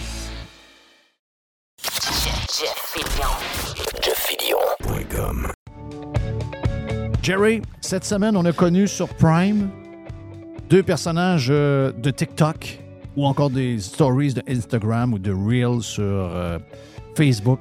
On a connu Acid Blais. Je l'adore. J'adore Acid. J'adore Acid, j'adore Acid, gars, il est cool à mort. Il me rappelle, il me rappelle moi jeune. Party, party, party, party, gars. Il y a juste ça qu'on a en tête, les fins de semaine. Des, des fins de semaine de six jours. Donc, on, avait, on était off le lundi. Encore là, le lundi soir, des fois. C'était la soirée des coiffeuses d'un bar, donc on y allait aussi. Euh, mais euh, Acid est spécial. Mais Acid, on fait ça. On va vous le présenter pour ceux qui ne sont pas sur Prime. Sur Prime, ils l'ont, déjà entendu. Mais ceux qui sont abonnés l'ont déjà entendu. Mais ceux qui ne sont pas, la semaine prochaine, vendredi prochain, on vous présente euh, Acid Black, qui est une star sur TikTok, un gars de party, un gars qu'on adore. Mais là, on vous présente cette semaine une autre personne qu'on a découvert dans la dernière année et demie ou à peu près. Euh, ça fait bien rire parce qu'elle a, elle a un, un humour au Ah, deuxième degré et un Oui. sarcasme extraordinaire. Donc, c'est Roxane la banane qui. euh, Comment tu dis? Ce qui est drôle dans son cas, c'est elle, elle s'orientait pas, pas en tout là-dedans. Zéro, zéro, Tu sais, zéro, C'est pas son métier, elle n'est pas humoriste, elle n'est pas comédienne. Et c'est une gauchiste recyclée un peu. En plus. En C'est plus. un peu une gauchiste recyclée. Donc, voici pour vous autres sur Prime. En fait, sur live, mais qui vient du Prime de cette semaine. Roxane la banane. 100% Jeff Jerry, Jerry, Jerry, Jerry. Euh, tu connais Roxane la banane? Je connais très bien. Donc, Moi, Madame j'étais la- un- moi, j'étais un fan. Donc, euh, Madame la banane est avec nous autres. Roxane la banane, comment ça va, Roxane? Ça va bien, merci. Ouais, raconte-nous un peu la patente, là. Raconte-nous toute l'histoire, parce que ça fait pas... Ça fait pas que 10 ans que t'en fais, là, des, euh, des foleries sur euh, Twitter et sur YouTube. Ça a commencé il y a un an, mais je veux que tu me racontes comment c'était venu, cette affaire-là. C'est par accident? Qu'est-ce qui est arrivé il y a peut-être un peu plus qu'un an pour que Roxane la banane devienne un personnage au Québec euh, sur les réseaux sociaux de même? Ben, c'est ça, c'était un, un petit peu plus qu'un an. En fait, euh, c'était au début de la COVID. Euh, j'ai.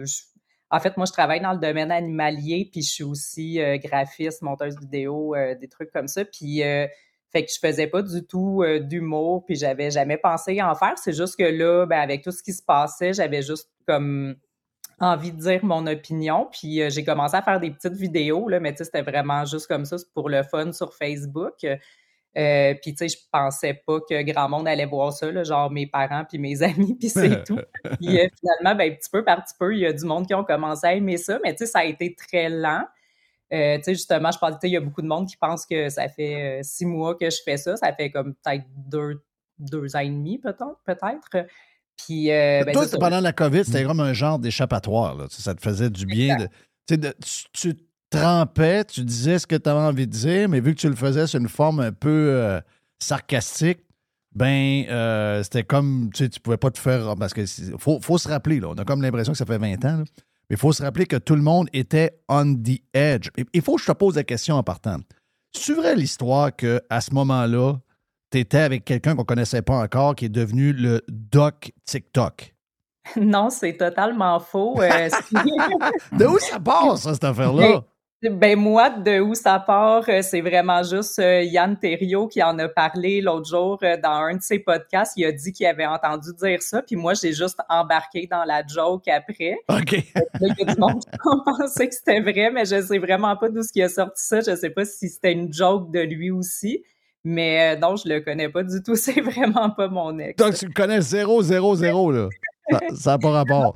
Je me suis inspirée de lui pour euh, parce que j'ai fait un personnage qui s'appelle le professeur TikTok puis qui parle de science. Oui. Mais c'est vraiment juste ça, là. Fait que je sais pas euh, d'où euh, le reste de l'histoire est sorti. Hey, sacrément, elle est bonne. Je, je, je, je dis, ah, ben, regarde, a pété sa coche à donné, et comment il tombait ses nerfs, puis elle dit, regarde, je suis plus capable de l'entendre. Un, je le laisse, puis deux, je commence à faire des vidéos complètement à l'envers de ce que lui fait. Donc, c'est pas de même que ça s'est passé, pas tout.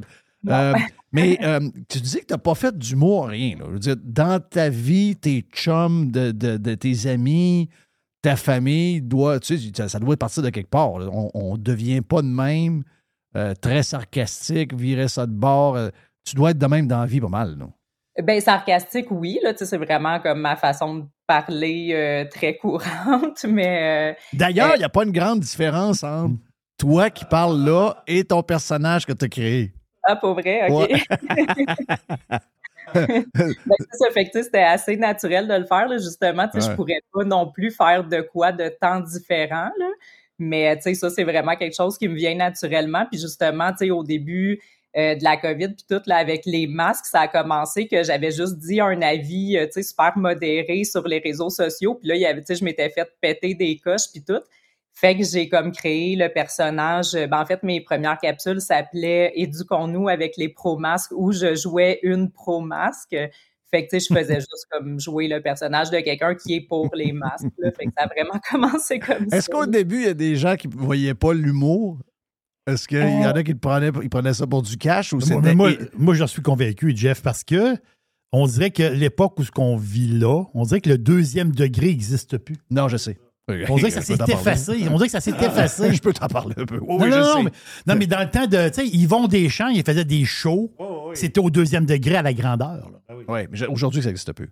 Les gens sont on the edge tout le temps, tout le temps, tout le temps. C'est l'enfer. Mais y en avait-tu dans Roxane, dans, dans la gang, qui pensaient que tu étais vraiment de le gang? Ben, c'est drôle parce qu'au début, euh, je me souviens pas qu'il y en avait vraiment, mais c'est ça, au début, il y avait moins de monde aussi qui écoutait mes vidéos. Je te dirais que ça, ça s'est empiré avec le temps. On dirait que plus j'ai fait de vidéos, puis plus le monde se... Plus j'avais de réactions de gens qui pensaient que j'étais sérieuse. Puis à un moment donné, je me suis mis à en faire un petit peu plus euh, en personnage LGBT, puis euh, sur TikTok. Puis là, c'était épouvantable. J'avais la moitié des gens qui comprenaient que je les niaisais puis qui étaient fâchés, puis l'autre moitié qui, qui aurait été d'accord avec moi, mais qui était fâchée contre moi parce qu'ils pensaient que j'étais une vraie féministe enragée. Quelle époque, pareil, hein? Ouais, Vive ça, les réseaux sociaux. temps, Des fois, je les comprends parce que des fois, tu sais, je caricature de quoi, mais des fois, la réalité dépasse la caricature. Fait que Oh, des oui. fois, je comprends que les gens savent plus ce qui est vrai ou ce qui est pas vrai. Puis, là. sais-tu quoi? Moi, j'ai le feeling que, dans l'autre sens, il y a beaucoup de. On parle le bout de la COVID. là. Dans la COVID, il y avait beaucoup de monde qui pensait comme.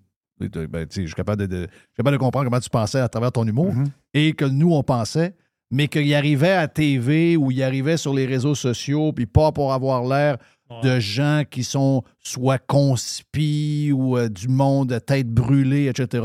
Jouait un personnage, mais quand il arrivait chez eux avec leurs femmes ou n'importe quoi, là, Ben, il ne voulait pas se faire insulter par des journalistes. ben voyons, on en, on en connaît dans les médias qui jouaient la game, mais qui croyaient zéro. Là, aujourd'hui, ils, ils- ils commencent, ils, ils ont, ils ont- ils ont comme débarqué euh, peut-être trois mois avant la fin. Là, Oh, là, je tanné, etc.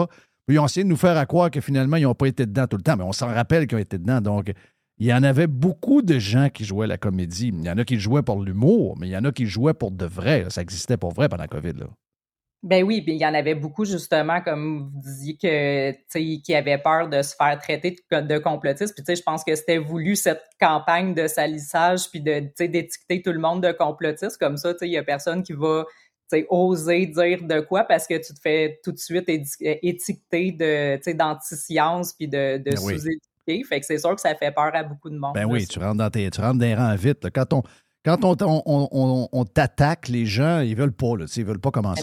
Dans, ta, dans, ta dans tes amis, dans ta famille, ceux qui ont saisi ton humour puis que- qui ont découvert que finalement, à travers ton humour, euh, tu suivais pas nécessairement le discours ambiant. Euh, moi, j'ai euh, moi j'ai ça depuis longtemps, là, mais pendant la COVID, ça a été, euh, ça a été un- je dirais, j'ai j'ai pogné un sommet pas pire. Il y en a qui abandonnent. Il y en a qui disent Ah non, non, moi, je veux pas m'accoter. Mais, ouais, mais on est dans la même famille. On peut, on- même si on n'a pas les mêmes idées, on peut, on peut rester proche. Est-ce que dans ta famille, dans tes amis proches, il y en a qui ont dit Hey, Roxane, là, tu vas trop loin. Franchement, là, ça n'a pas rapport. Là. Ben, ça n'a pas tant été dit clairement, mais tu sais, j'ai eu des éloignements avec euh, plusieurs personnes quand même, euh, surtout dans les amis euh, au tout début. Euh, pour ce qui est de la famille, euh, il y a eu des petites chicanes aussi euh, parce que bon, ma mère, elle est allée à fond euh, comme contre euh, contre les mesures puis tout ça, fait qu'elle, euh, elle s'est attirée, tu sais, ça, ça l'a fait quand même un petit peu de chicane dans la famille, mais c'est c'est revenu là. Fait que pour ce qui est de la famille, ça, ça a quand même bien été. euh, comme, tu sais, avec mon père, on pense différemment, mais on s'entend super bien quand même. Là, tu sais, je, je suis capable de garder des OK, bonnes donc, ta mère, ta mère était, euh, ta mère était op- opposée. Elle trouvait que ça n'a pas de bon sens? Ouais, donc, plus ouais. de ton bord. Ton père, lui, euh, ton père était de l'autre côté, lui?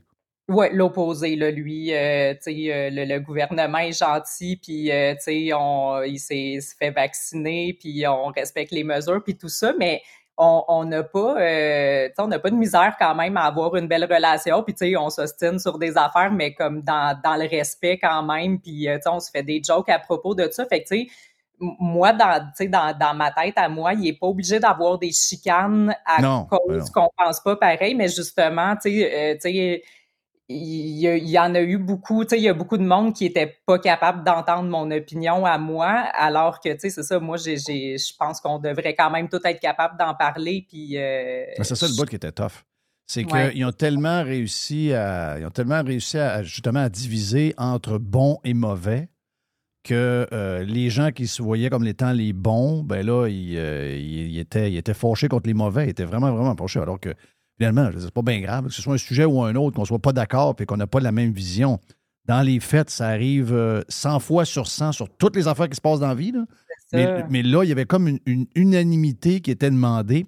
Puis juste de faire. Tu sais, moi, je l'ai fait euh, différemment de toi. Moi, je l'ai fait. euh, J'étais au bat euh, à ce moment-là, mais je veux dire, en humour, euh, tu sais, il me semble que. En plus, tu peux rire de toi-même, dans le sens que tu, là, tu, tu te reconnais dans ce que tu fais dans tes vidéos. Tu te dis, ouais, peut-être que c'est vrai que j'ambitionne un peu. Tu sais, l'humour fait qu'à un moment donné, ça, ça, ça apaise toute la patente. Donc, euh, puis- mais- et même là, il y en a des fois qu'à travers l'humour, il était comme, comme fâché. Je dis, Ouais, c'est, on- on- on- drôle, là. On a, on a du plaisir. On a le droit de rire encore, mais c'était tellement. On l'oublie, on, dirait- on dirait que ça fait 100 ans, mais on l'oublie comment c'était une époque très lourde. hein. Mhm. Ça faisait du bien d'avoir du monde qui faisait des jokes avec ça. là. On va pas se, on va pas se le cacher. T'as-tu un chum? Oui. Est-ce que ton chum était. Est-ce qu'il était surpris dans le sens que quand tu commences une vidéo, c'est pas pire parce que tu as deux, trois likes, tu regardes tes, tes affaires, tu as 500 personnes qui l'ont vu. Mais là, après ça, ça déboule. Puis là, ben, veux, veux pas, j'imagine que là, des fois, avec ton chum, t'es quelque part, puis là, quelqu'un vient te voir, vient voir Roxane la banane. Donc, est-ce que lui, d'avoir une blonde qui s'est, euh, qui s'est exposée publiquement puis qui fait, entre guillemets, de l'opinion humoristique, est-ce que ton chum était 100% avec toi? Ben, j'imagine que oui. Euh, ben, en fait, je, je l'ai rencontré durant les, euh, les dernières années. là, À cause de Roxane la banane? Il- Donc, lui, il, était- il est tombé en amour avec Roxane la banane. si on veut. OK. Donc, finalement, c'est ça. Donc, vu que la relation est partie là, ça répond à. il, est, il est- il est de- il est- il est 100 avec moi là-dedans. là. Ouais, OK, c'est hot, ça. Hey, Jeff. Oui, vas-y donc, euh, Pour ceux, pour ceux qui la connaissent pas, tu penses-tu Oui. que ça serait une bonne idée de faire jouer des petits extraits? Yes, on en a deux, je pense. Ouais. On moi, j'ai- sorti. Bon, moi, j'écoute à peu près tout ce que Roxane a fait. Puis là, j'ai sorti une coupe d'affaires que moi, j'ai aimé le plus. là. OK. Mais j'ai sorti des extraits. J'ai pas sorti des vidéos complètes parce que la plupart de tes vidéos font trois minutes à peu près. Là. Fait que euh, la- le premier, c'est Roxane la banane qui parle des vedettes. Les vedettes. Yes. Nous, les vedettes, notre vie est vraiment pas facile. On a tellement de sagesse puis d'opinions intéressantes à partager, fait qu'on est invité à plein d'émissions pour pouvoir se servir de modèle au petit peuple. Puis malgré ça, il y en a qui nous critiquent parce qu'ils sont jaloux de notre talent puis de notre succès. T'es à chier comme animatrice puis tu fais de la musique de ma tante. Impossible que ça soit mauvais ce que je fais, comme si je pouvais avoir fait carrière simplement en recevant des subventions puis parce que le petit peuple québécois a des standards de marde puis accepte de se faire offrir de la médiocrité. Dernièrement, j'ai été victime d'intimidation et de violence sur les réseaux sociaux après avoir écrit un texte totalement inoffensif sur les espèces de retardés mentaux de sous-marde d'extrême droite, de vidanges humaines, transphobes puis racistes qui tripent sur Éric Duhem. Puis je pensais qu'on aurait pu discuter dans le respect, mais j'ai été sous le choc de me rendre compte qu'il y avait des gens qui étaient fâchés. Les gens vont vraiment pas bien. là, là, il faut que tu me racontes comment tu crées une patente de même. Moi, je suis. Moi, je fais des affaires à ma manière. là. Je fais ça depuis, euh, depuis, euh, depuis tout le temps. là. Donc, j'étais un, un bonhomme, là, mais. Les autres, votre nouvelle gang, je vois, je vois tes vidéos, je regarde ça. Je sais que tu n'as pas une équipe de, de 10 personnes, mais c'est la beauté de toute la patente. C'est que c'est fait. Il y a un côté amateur, mais c'est beaucoup. Tu sais, ça fait très. Dans le sens amateur, dans le bon sens. Dans le sens que ça fait. euh, tu sais, des fois, quand c'est trop léché, c'est trop arrangé, il y a comme un côté pas naturel là-dedans. Mais il y a un fond de recherche. Une patente de même, tu as écrit des liners quelque part. Tu, tu sors pas ça de même. Raconte-moi un peu comment tu penses, comment tu bâtis un, un genre de sketch de même. Quel est le processus, vu que tu n'es pas une comédienne euh, professionnelle, n'es pas ton domaine pantoute. Comment tu, comment tu penses à tes affaires et comment tu le montes? Euh, ben en fait c'est ça, euh, c'est c'est tout écrit. Ben la plupart du temps là, c'est euh, c'est vraiment tout écrit. Puis tu sais c'est un peu comme ça que ça a commencé là justement. Tu sais j'étais pas habituée de, de faire des vidéos ou quoi que ce soit, mais j'avais des idées dans ma tête. Puis c'est vraiment beaucoup inspiré, justement des des commentaires des gens sur les réseaux sociaux, les réactions ou même tu sais les, les les petites vedettes qui donnent leurs opinions puis tout ça. Euh, tu sais, je prends des bouts de tout ça, puis c'est vraiment des, des textes que j'écris. Puis euh, quand j'avais commencé, justement, j'avais écrit ces textes-là, puis euh, je voulais pas nécessairement les jouer, mais vu que j'avais personne pour les faire, j'ai commencé à les faire moi-même. Mais euh, c'est ça, après ça, j'ai toujours écrit mes textes, puis je m'émettais, je me, c'est vraiment broche à foin mon affaire, là, mais c'est ça, tu sais, je, je me mets euh, les textes sur un autre téléphone en téléprompteur accroché à Oui, un mais, je voulais te ben, Non, non, c'est pas, c'est pas, pas grave. Je voulais te poser la question si tu avais des cartons ou un genre de téléprompteur que tu te faisais un télésouffleur. OK, c'est hot. L'idée est bonne. Non, tu te mets un téléphone qui est accroché puis tu vois ton affaire défiler, c'est ça? Exact. Puis Là, je mets mon autre téléphone à côté pour filmer. Pour puis, filmer. euh, j'essaye que ça tombe pas. Puis, euh, tu sais, souvent, je mets Ouais. des coussins puis des souliers en arrière. Là, c'est vraiment très professionnel, mon affaire. Puis, euh, ben, c'est ça. Fait que ça, se- ça se fait pas mal tout le temps comme ça. Euh, puis, ben, c'est ça. Souvent aussi, mon chum m'aide à, à, ben, des fois, à, filmer. idées, à filmer. Puis, euh, des fois, il participe aussi à jouer dedans. Mais c'est ça, quand je suis seule, c'est vraiment texte puis euh, téléprompteur. Avoue que trouver les sujets pour faire des vidéos, c'est pas dur ben ben. là. Pas vraiment, non. Puis même sur certains sujets, on peut en faire euh. Plusieurs. Plusieurs. C'est lequel ton plus gros hit jusqu'à maintenant? Celui qui t'a hum, soit euh, t'as le plus de vues ou euh, encore tu as eu le plus de réactions? euh, c'est lequel sujet qui a été le plus, le plus hot pour toi? Ben, ça a vraiment été celui sur les vedettes, là, que, Ah oui? euh, ouais, c'est, c'est, c'est, c'est quand même assez récent, mais c'est celui-là qui a eu le plus de vues, qui a été le plus partagé, qui a fait euh, le, le plus réagir, puis que, tu sais, il y a du monde qui, euh, qui savait pas que je faisais, je faisais des vidéos avant, qui m'ont découvert comme ça, là. Ouais. Puis ça, c'est celui, c'est celui où euh, celui où tu t'es mis une bedaine, c'est lequel? hein? Ah oui, c'est ça, c'est, ben, c'est euh, l'autre d'après, ou en tout cas, c'est une des plus, une des plus récentes. Puis, Parce que euh, lui, je l'ai vu, il est devenu viral aussi. Là. Lui, lui, lui, euh, il est devenu viral, d'après moi. Là. Je, je l'ai vu Euh, passer ouais, ben, il, souvent. a quand même, ouais, il a quand même bien marché. Là, ouais. OK. Puis celui-là, il a été pas mal tout improvisé, euh, contrairement à quasiment toutes mes autres vidéos. Oh, donc en train de. t'es-tu en- hein? Ouais. En train de partir sur quelque chose de plus improvisé dans, dans le futur? Ben, j'aimerais ça, mais euh, tu sais, c'est, quand même plus difficile. Là, celui-là, il, est- comme arrivé comme ça euh, en soupant. On parlait des euh, de, de ce sujet-là, là, des humoristes filles, puis là, on est parti sur un trip, puis on l'a fait, tu sais, vraiment en, une heure après souper. Là. Mais non, habituellement, j'aime mieux quand même écrire mes textes. Là, mais... Là, toi, tu as commencé carrément sur Twitter. Ben, Euh, ben, sur Facebook, en fait. T'as commencé Ça- sur Facebook? OK. Oui, c'est ça. Et X, Twitter, c'est, euh, je m'en servais pas vraiment au début. Puis là, le monde me disait, Ah, tu devrais aller euh, sur Twitter, justement. euh, tu sais, il y a beaucoup de monde qui sont juste là-dessus, qui te connaîtraient. tu sais, fait que je- à un moment donné, je me suis mis là-dessus, puis c'est vrai qu'effectivement, ça fonctionne. Oui, ben, parce que ça- ça- le- le- la, la communauté Twitter est plus petite que la communauté Facebook, c'est clair. Sauf que c'est une communauté qui est, euh, un, très ouverte à ce genre de patente-là, très ouverte au genre d'humour-là. Puis euh, tous les sujets qui sont. euh, ben, parce que, tu veux, pas, tes sujets sont. euh, t'es, t'es à contre-courant, dans le sens que. Ici, c'est pas compliqué d'être à contre-courant. Tu vas juste contre TVA, LCN, tu es déjà à contre-courant. mais mais c'est ça que tu es pareil. Donc, la crowd Twitter est beaucoup moins, on va dire, domienne, euh, Jerry, on, Oui. on peut dire ça? Donc, elle est moins domienne sur Twitter ou sur X que sur Facebook. Est-ce que tu le vois, ça? Dans, Oui. dans- D'abord, tes résultats de, de vues, puis aussi les commentaires qu'il y a entre euh, un réseau social par rapport à un autre? Oui, oui, oui, c'est vraiment différent, là, justement. Ben, déjà, euh, les commentaires sur Twitter, ben, sur X, sont, vraiment beaucoup plus... euh, j'ai l'impression, sais, c'est des gens qui suivent plus l'actualité, qui suivent plus la politique, puis tout. Fait que, tu sais, c'est des commentaires plus... euh, ben, déjà, il y a sont plus euh, diversifiés, là, dans le sens, il y en a qui aiment ça, il y a... Ouais. Il y a beaucoup de, de, de gens qui sont pas contents aussi là-dessus. Euh, Oui, ça ben c'est être ça. Twitter est plus une place où ce que les gens sont capables de se frotter un peu. Ouais. Facebook, c'est plus. euh, ben, c'est c'est plus monsieur, madame, tout le monde. là. Ouais, c'est ça. Ouais. Mais oui, oui, je vois vraiment la différence. Là. YouTube, est-ce que ça, ça c'est-tu nouveau pour toi aussi, ou YouTube, ou t'as t'as parti ça en même temps? Non, ben c'était plus, c'est ça, au début, c'était vraiment euh, sur YouTube, puis tu sais, je partageais sur, Sur- Facebook. OK, sur Facebook. Euh, puis là, c'est ça, je viens de commencer un nouveau projet là, qui est euh, des, des vidéos un petit peu plus longues là, avec une amie. Fait que ça, tu sais, je, je le mets juste sur Ouais. Facebook. Justement, je me sers de Facebook pour ça, mais mes petites vidéos, ça, tu sais, ça, ça fonctionne mieux, euh, justement, Facebook puis euh, Twitter. C'est ça, le- là, ton nouveau produit, ça s'appelle Promenade à l'asile. Oui, Promenade à l'asile. Épisode 01, puis ça dure 33 minutes. Moi, j'ai écouté des C'est quoi le concept de promenade de l'asile? Euh, ben, ça ressemble un peu à ce que je fais, mais je dirais c'est euh, plusieurs petits sketchs euh, entrecoupés. Puis justement, tu sais, je, je le fais avec une amie, fait que c'est c'est pas juste moi qui parle, c'est plus on va se promener beaucoup aussi. Euh, fait que tu sais, c'est pas juste euh, je suis plantée euh, devant une caméra chez nous là, puis euh, c'est pas mal ça. là. Mais vous allez, vous allez où? Vous allez où? Je l'ai pas vu vidéo, je vais aller, je vais aller le voir après.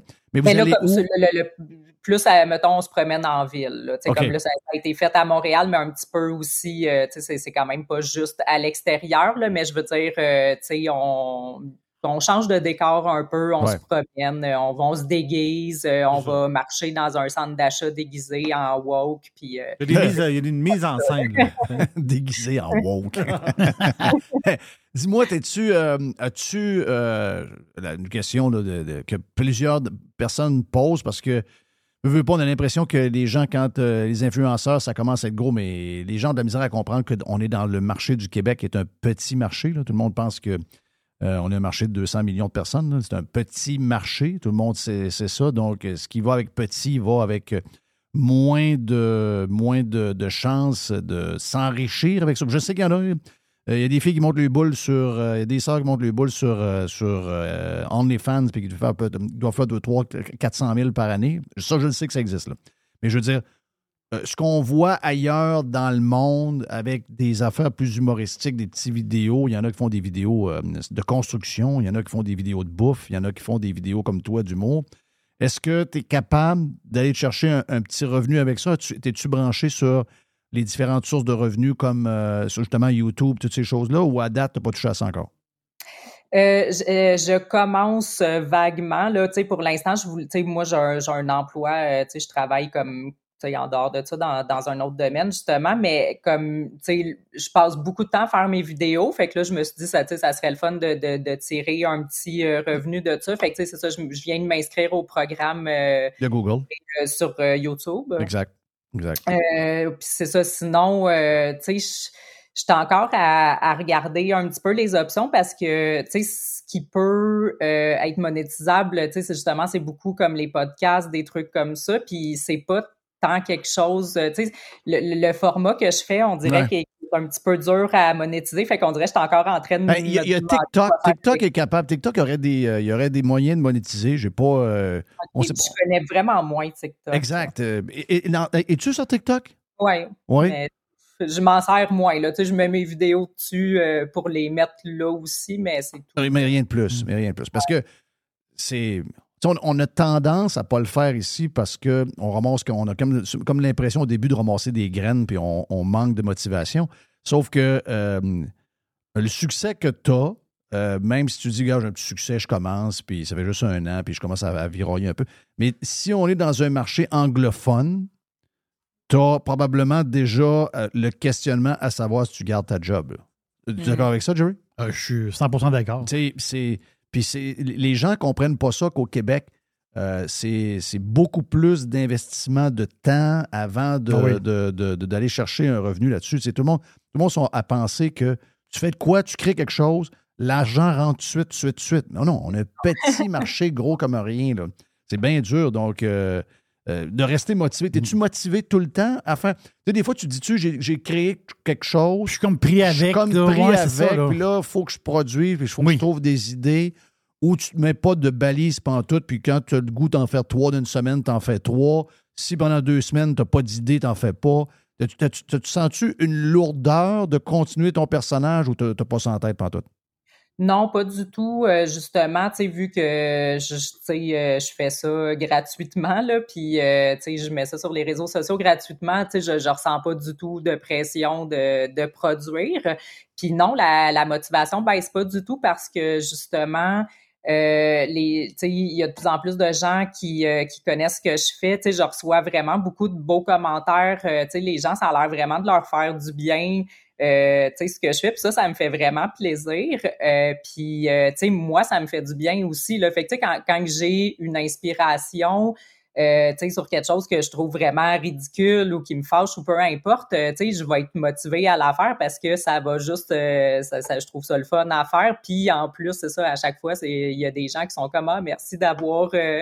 parlé de ça, ça fait du bien à entendre. Fait que, tu sais, euh, non, la motivation, elle baisse pas, ça, c'est sûr. Parce que, veux, veux pas, comme on disait tantôt, le, le, le nombre de sujets, puis, tu sais, je comprends que tu fais de l'humour, mais pour avoir ces sujets-là, puis d'en jaser, puis être capable de faire des textes euh, euh, si drôles rapidement, en peu de temps, puis être capable de produire autant, c'est que tu es informé, tu es d'une certaine mesure, euh, j'aime pas ce, ce terme-là parce que ça fait euh, panel politique, mais tu es, politisé d'une certaine manière. Euh, Puis ça, moi, ce que je trouve le fun là-dedans, c'est que il y a beaucoup de monde qui. La, la majorité ne le sont pas. OK? La majorité vont, vont, vont pas trop s'informer, ils sont pas trop au courant de ce qui se passe. Ils se font fourrer beaucoup, mais euh, tu sais, euh, ils s'en occupent pas. Donc, euh, et eux autres, toute la, la, la, la, la- la nouvelle, puis les affaires de demain, ça les écœure un peu. Et quand ça passe par l'humour, Ouais. Ça les intéresse. Je sais pas si tu me suis dans ce que. Tu comprends ça maintenant? Il y, a- des gens qui euh, s'intéressent pas, s'intéresseraient pas au sujet que tu parles si c'était pas amené de la manière que tu le parles. Si je me fais bien comprendre. là. Ben oui, je comprends parce que puis peut-être que justement ça fonctionne bien parce que je suis une de ces personnes-là dans le sens que tu sais c'est sûr que là je suis un peu plus informée, euh, un peu plus politisée, mais moi il pas longtemps euh, j'étais le genre de personne qui trouvait ça vraiment plate la politique puis qui voulait pas tant s'informer non plus. Euh, puis tu sais, je pensais justement que pour, euh, tu sais, qu'il fallait être, euh, tu sais, super calé, euh, en, avoir étudié en politique là, quasiment ou suivre ça à tous les jours pour comprendre, pour avoir une opinion, pour, euh, pour pouvoir dire, euh, bon, là, on se fait fourrer ou ça, ça n'a pas d'allure. Fait qu'on dirait que j'évitais ça. Puis là, petit peu par petit peu, euh, tu sais, avec ce qui s'est passé dans les dernières années, là, j'ai commencé à m'intéresser à ça. Puis je me suis dit, La COVID on- a fait ça. La COVID a réveillé beaucoup de monde. Ouais. C'est ça, puis tu sais, je pense que je représente un peu ces, tu sais, beaucoup euh, de, de ces gens-là qui, euh, qui, qui se sont rendus compte là, qu'il y avait des affaires euh, pas, un petit peu absurdes qui se passaient. Fait que, euh, ouais. Il y a une vidéo que moi j'ai j'ai aimé beaucoup, c'est euh, quand tu fais l'humoriste, autrement dit, qui dénonce les hommes. Tu sais, On dit l'humoriste femme, parce que les femmes humoristes. Mais la face, Oui, c'est qu'il y a, un oui, brin- oui, il y a oui, un je me brin de vérité là-dedans, Oui. parce que les filles humoristes, ça c'est mon avis personnel, là, sont moins drôles que les gars.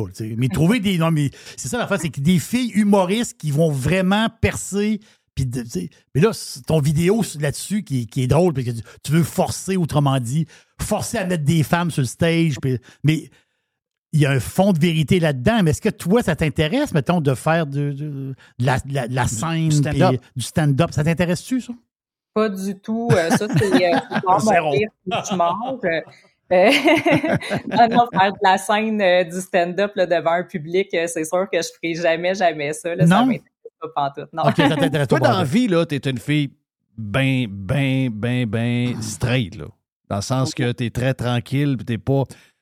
tu- euh, parce que Mr. White me dit, ouais, mais Roxane est un peu gênée, elle n'est pas habituée à ça. Donc, toi, tu as sorti un peu de ta zone de confort en faisant ça, là. Oui, tout à fait. Euh, tu sais, c'est sûr que justement, c'est plus facile quand c'est des vidéos, euh, tu sais, préécrits, préenregistrées. Tu sais, fait j'ai commencé, la première fois que j'ai commencé à en faire, je pense que je n'ai fait sept d'affilée avant d'être game de les poster. Puis là, encore, euh, tu sais, j'avais quasiment pas de monde sur mes réseaux sociaux, fait qu'il allait pas avoir grand monde qui allait les voir. Puis juste ça, euh, c'était super dur pour moi d'y mettre, tu sais, petit peu par petit peu, je me suis habituée, mais tu sais, tout ce qui Quand t'es euh, uploadé, t'étais nerveuse? Oui, j'étais super nerveuse. Ben oui, ben oui, c'est Euh, sûr. Mais je le suis encore. Là, j'ai à chaque fois que je, tu sais, des fois, je suis comme ah non, c'est trop poche, j'apposterai pas. Puis là, tu sais, mon chum, il est comme ah ouais, il va la poster. mais mais, euh, non, non, c'est ça. Fait que tu sais, juste euh, justement, tu sais, des, euh, des des podcasts, des trucs live, de la radio, du stand-up, tout ça. Tu sais, ça c'est euh, c'est là, c'est un petit peu trop loin pour moi. Ah, mais on est chanceux, on t'a eu, nous autres, on a réussi Oui. à t'avoir. Hey, on peut-tu écouter un, un autre extrait que moi j'aime? Parce que là, tu sais, euh, Roxane, c'est vrai qu'elle doit être gênée, mais quand elle, quand elle fait des vidéos, souvent elle se déguise. Là, elle était déguisée en antifa. Oui. Donc, les, les grands les cheveux bleus, l'anneau dans Ah le ouais. nez, le masque, mais descendu en bas de la bouche, tu sais. Science humaine, ah ouais, donc là, elle, là. elle est interviewée pas par Urbania, mais par Urbanal. Et là, il demande C'est c'est quoi quoi, la différence? Euh, Excuse-moi, what tu disais? Il, là, il demande c'est quoi la différence entre la gauche et la droite. OK. Oh, oh. C'est quoi pour toi la gauche puis la droite? Ah, la gauche, là, c'est des gens altruistes, progressistes, inclusifs, ouverts d'esprit. En fait, on est littéralement parfait. On aime tout le monde. On a à cœur absolument toutes les causes sociales, puis on pense juste à aider les autres. Donc, ça s'applique aux gens de droite. Vous les aimez puis vous êtes ouvert à leur opinion aussi? Mais non. Euh, non. non. non. C'est ca- ben, c'est carrément ça. Euh, donc, la droite, la gauche, c'est un concept qui, il y a 3-4 ans, tu n'étais pas dedans ben ben, là. Puis tu l'as compris dans les 2-3 dernières années, pas pire.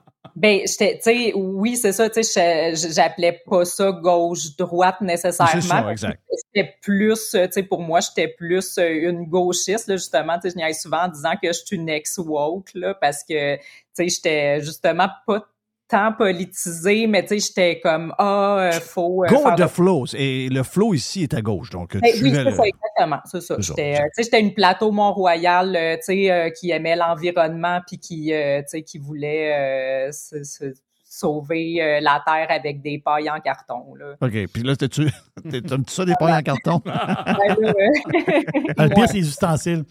Les ustensiles de bois, là, ça, c'est très Ouais. tough. On va se le dire, c'est très, très, très tough. Hey, C'était le fun de jaser, euh, Roxane.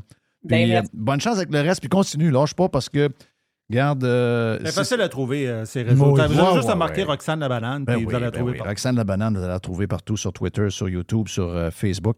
Mais euh, sérieux, c'est important parce que euh, moi, ce que j'ai peur, c'est qu'il y a des gens qui, qui retournent faire de dos après l'histoire de la COVID. Donc, euh, ils vont continuer à dormir un peu. Puis, ces gens-là, souvent, c'est pas par euh, Mario Dumont à TV ou des patentes plates, même moi, ben, même nous autres, on est peut-être plates pour eux autres.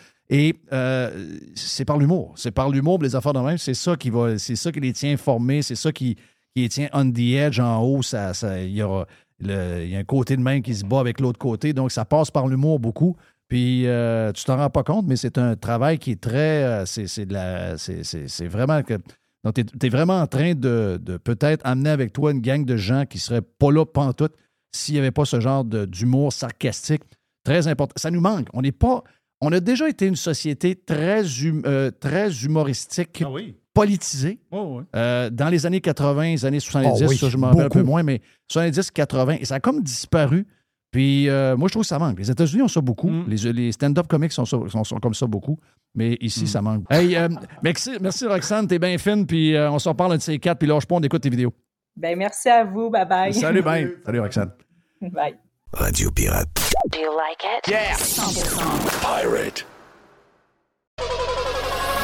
100% Pirate. pirate. Radio Pirate. Pirate. RadioPirate.com. On est dans Radio Pirate Live. Euh, merci à William, merci à Carlos de Punisher, Euh, Jerry. Le bout qu'on veut vous présenter sur euh, Radio Pirate euh, Live qui vient du Prime. On est avec Stéphane Bruyère qu'on vous présente de temps en temps quand on parle d'immobilier et surtout d'hypothèque et tout ce qui se passe avec le financement des maisons et tout. Mais c'est juste pour vous montrer que Steph vient, puis plein de monde viennent. Puis nous autres, on, c'est un podcast de trois heures, quasi. ben, il est sans arrêt. Il y a une, il y a une place qu'on arrête après deux minutes de faire pipi dans le milieu. That's it, that's all. Et euh, on a beaucoup de plaisir. Puis c'est un peu dur à suivre des fois. On des fois, on voit ça. Des fois, c'est mélangé. euh, On mitraille un peu. Non, non, on mitraille, tu dis. Non, des fois, là, c'est étourdissant. là. On mitraille. Donc, on fait, on vous fait, euh, on, regarde, on vous amène dans l'ambiance du Prime. On parle de logo, on parle de ci, on parle de ça. regarde, avec Stéphane Bruyère, on fait ça. Puis Jerry est là aussi, puis Mr. White. On fait ça là maintenant. Juste bon. La radio pirate de Jeff Fillion. RadioPirate.com. Euh, C'était le G20 en Inde. Et euh, C'est fina- revenu, Trudeau, là. Ouais, il a pris un avion, là, on a envoyé un autre avion. Il aurait pu prendre un vol commercial, le Sacrament. Ben, voyons a envoyé donc. un autre avion. C'est quoi l'histoire? pas un autre avion, t'embarques sur l'avion commercial. Ben oui, ou tu demandes à Joe, regarde Joe, amène-moi jusqu'à Washington, puis euh, Ben oui. je vais, je vais on va prendre un, on va- prendre un Uber à partir de Washington, on va monter à Ottawa. là. Ah non, tu peux pas venir en avion, sacrament? Il dire, part, il part vite, hey, puis il revient. euh, C'est le gars qui fait de la leçon sur la grénitude. Oui. Ah, ah, ah, ah, ah. Embarque d'un vol commercial.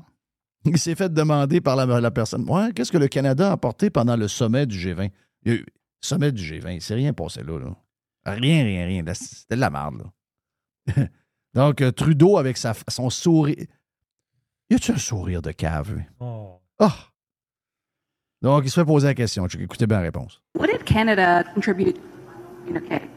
Uh, as always, Canada is a strong voice uh, for inclusion of uh, gender language, uh, inclusion of uh, Indigenous uh, reflections, uh, but C'est-tu honteux, hein? Bon, qu'est-ce que le Canada a fait là, pour. euh, C'était quoi le. euh, c'est du. euh, L'inclusion, C'est de l'inclusion, du langage. euh, Les affaires de Yale, pas tant de choses, là. Ben, Ah. Ben là, le lang- C'est quoi ça, du langage, du gender language? Je, je- je sais pas c'est quoi du quoi, gender language. Ben, c'est monsieur, madame. Sacrement. Monsieur, madame, de quoi? Monsieur, madame, de quoi? Monsieur, madame, de quoi? Après c'est- ça, ils nous disent, hey, euh, hey, vous, les conservateurs, là, ils devraient pas parler de ça, c'est la minorité. Ben oui, mais c'est. c'est- Ben là, votre homme s'en va au, Au G20, G20. avec les plus grands leaders du monde. Et il dit c'est quoi le Canada a amené? Puis c'est quoi que le Canada a amené? Ben, c'est justement ce que vient de me dire il y a 24 heures que Poiliev ne devrait pas s'occuper. Parce que c'est une histoire qui est une patente qui touche personne. Ben oui, mais le gars que vous aimez, lui, c'est le centre de son affaire. C'est le PM. Christophe. Êtes-vous teuton? Ben, vous jouez au teuton. C'est quoi Il Ah, faut l'histoire? que ça là? finisse, ça. Ben oui, il faut que ça finisse, c'est sûr. Trudeau, il faut que ça finisse au plus sacrant, là. Ah, enough. L'as-tu vu assis dans le cadre de golf? Arrête. Oh non. Il n'y avait pas la petite jambe Ah, croisée. ouais, ouais. Ben oui, il y a des jambes croisées, les deux mains de même. Non, non, c'est épouvantable. Il faut que ça finisse, là. Sophie a vu cette photo-là, puis elle a dit Si, boy, thank God. Ouais. Je sais pas ce qui arrive avec elle, mais. euh, Ah ouais, elle est libérée. je souhaite un homme. là. Elle est libérée, là. Je souhaite, je souhaite Non, un, un- elle- un vrai mort. Elle là. est libérée, là. Elle, elle a eu ses élections avant nous autres. là. Mais elle est libérée. Ah oui, elle, elle l'a mis dehors. hein. Tiens, un, autre bizarre. François Legault sur euh, Spotify et Netflix. Écoutez bien ça. Ouais, écoutez ça. Le plan de protection de la langue française qui va s'intéresser aux plateformes numériques. Moi, là, ça me stresse de voir les Spotify, les Netflix, les YouTube. on, dit- on dirait que c'est Jeff qui. Oui, c'est- Les Spotify. Hey, là- Spotify, là.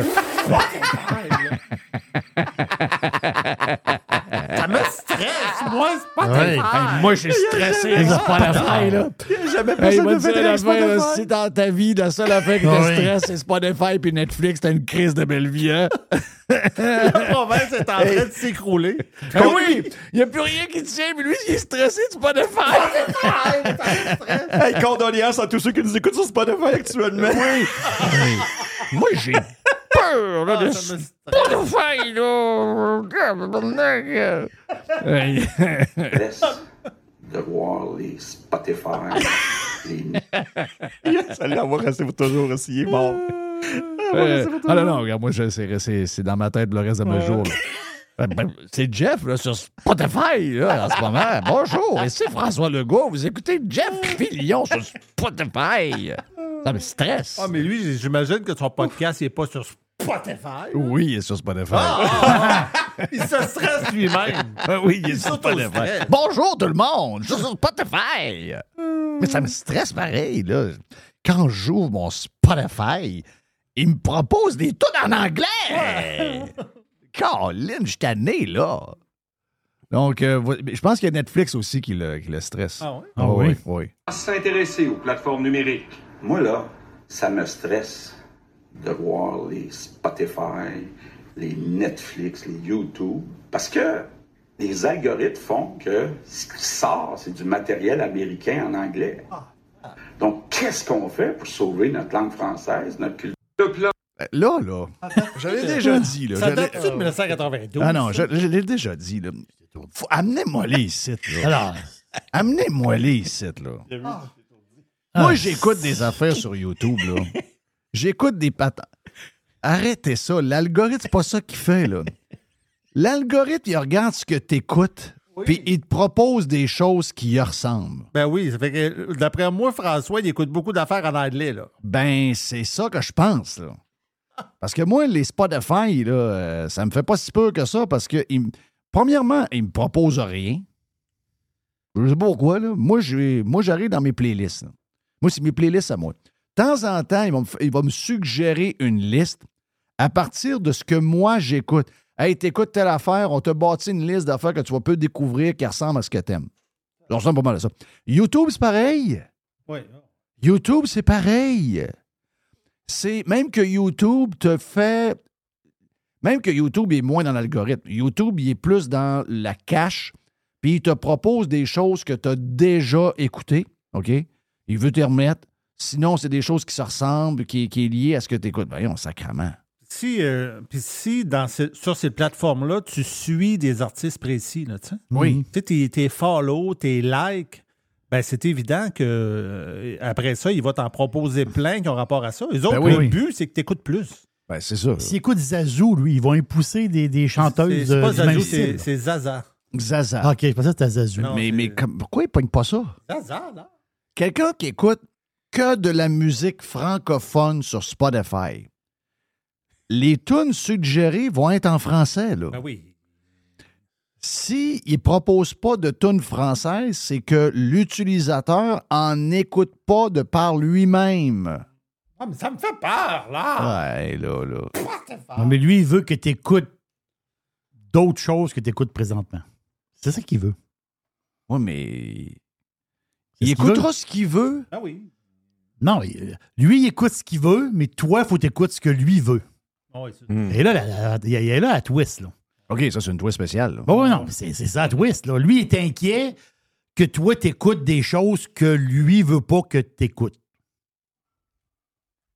On dire, il veut pas que t'écoutes de l'anglais. là. Hmm. C'est ça qui- c'est ça qu'il veut. euh. C'est ça qui l'inquiète. Ouais. Ça l'inquiète parce que les jeunes, ils n'écoutent pas. Les jeunes sont sur YouTube, Netflix, mais ils n'écoutent pas. euh, il écoute pas ces affaires-là. Là. Écoute pas Zazu. Il écoute rien du Québec. Il écoute pas, Il y là. a quelqu'un qui m'a euh, écrit hier Hey Jeff, tu devrais faire des efforts pour être plus sur TikTok pour rejoindre les, les adolescents. Les adolescents n'écouteront pas Jeff Fillion. Là. J'ai 56 ans, je vois le vert. Moi, quand j'avais 18 ans, j'écoutais pas un gars de 56. Là. Moi non plus. Les, les- les jeunes sont ailleurs. Sont ailleurs. Sont complètement ailleurs.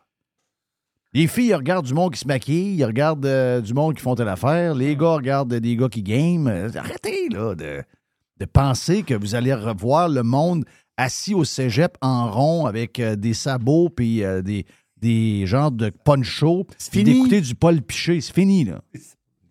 C'est fini. Assurez-vous donc qu'au cégep, le monde euh, soit au cours, puis quand ils sont pas là, des crissés dehors. Ah oui, ils sont pas là. Vous vous avez manqué les trois, quatre premières semaines de cours. Euh, Où étiez-vous? Comment ça? Je suis en voyage avec ma mère. J'étais en voyage avec ma mère. Ou l'autre, il répond Ben, c'est parce que j'ai travaillé tout l'été et j'avais besoin de vacances. non, c'est. Ils sont incroyables. Puis là, il se demande, tout le long de l'article de la Ouais. presse, il se demande Ouais, mais on sait pas trop quoi faire avec ça. T'es Chris dehors? T'es Chris dehors du cégep? T'es Chris dehors du. Ouais, mais t'es Chris dehors du cégep, c'est pas ton problème. On sait pas. T'es Chris dehors du cégep, that's it. Puis tu- sais-tu quoi? Au début de l'année, tu comme une- un hôtel. Il s'en va à l'hôtel, lui, il est en vacances avec sa mère. Il, met- il- il- il dépose une carte de crédit quand il rentre à l'hôtel. Quand il est dans un Airbnb, il met sa carte de crédit. S'il arrive de quoi, le propriétaire va charger sa carte de crédit. Oui. Mais prenez la carte de crédit au cégep. Puis quand le gars s'est inscrit à un cours, puis que finalement, il n'a pas été parce que j'étais parti en vacances avec ma mère, ben, tu lui dis, t'es dehors, puis ton cours vient te coûter 500 pièces, puis si tu veux le refaire, c'est l'autre, c'est l'autre session, puis il va coûter un autre 500. That's it. Vous allez voir qu'il va y aller à son crise de cours. Voyons, c'est quoi l'histoire? Qu'il n'y a plus personne qui fait des. Il n'y a plus personne qui passe de. Il n'y a, il personne qui mène, là. Personne qui ne conduit rien là-dedans. Là, c'est. euh, le- là, les employés mènent les boss, puis les profs mènent les profs, puis la direction d'école. C'est quoi l'histoire? Ouais, mais si on a moins de monde, si on les met dehors, C'est ça, ils ont le leur- ils vont- gouvernement ouais. nous donne de l'argent par terre. C'est la déchéance, là. Très spécial. C'est la déchéance du système. À grandeur. À grandeur. Le préféré, de, le préféré du premier ministre du Québec, d'ailleurs, un tweet qu'il euh, y a repensé, il ne l'aurait pas fait. You have a couple. Okay, everybody ready? You gotta fight for your right to party.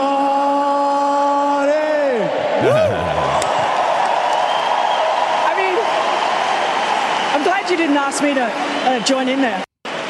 You have a couple. Okay, everybody ready? You gotta fight for your right, to party.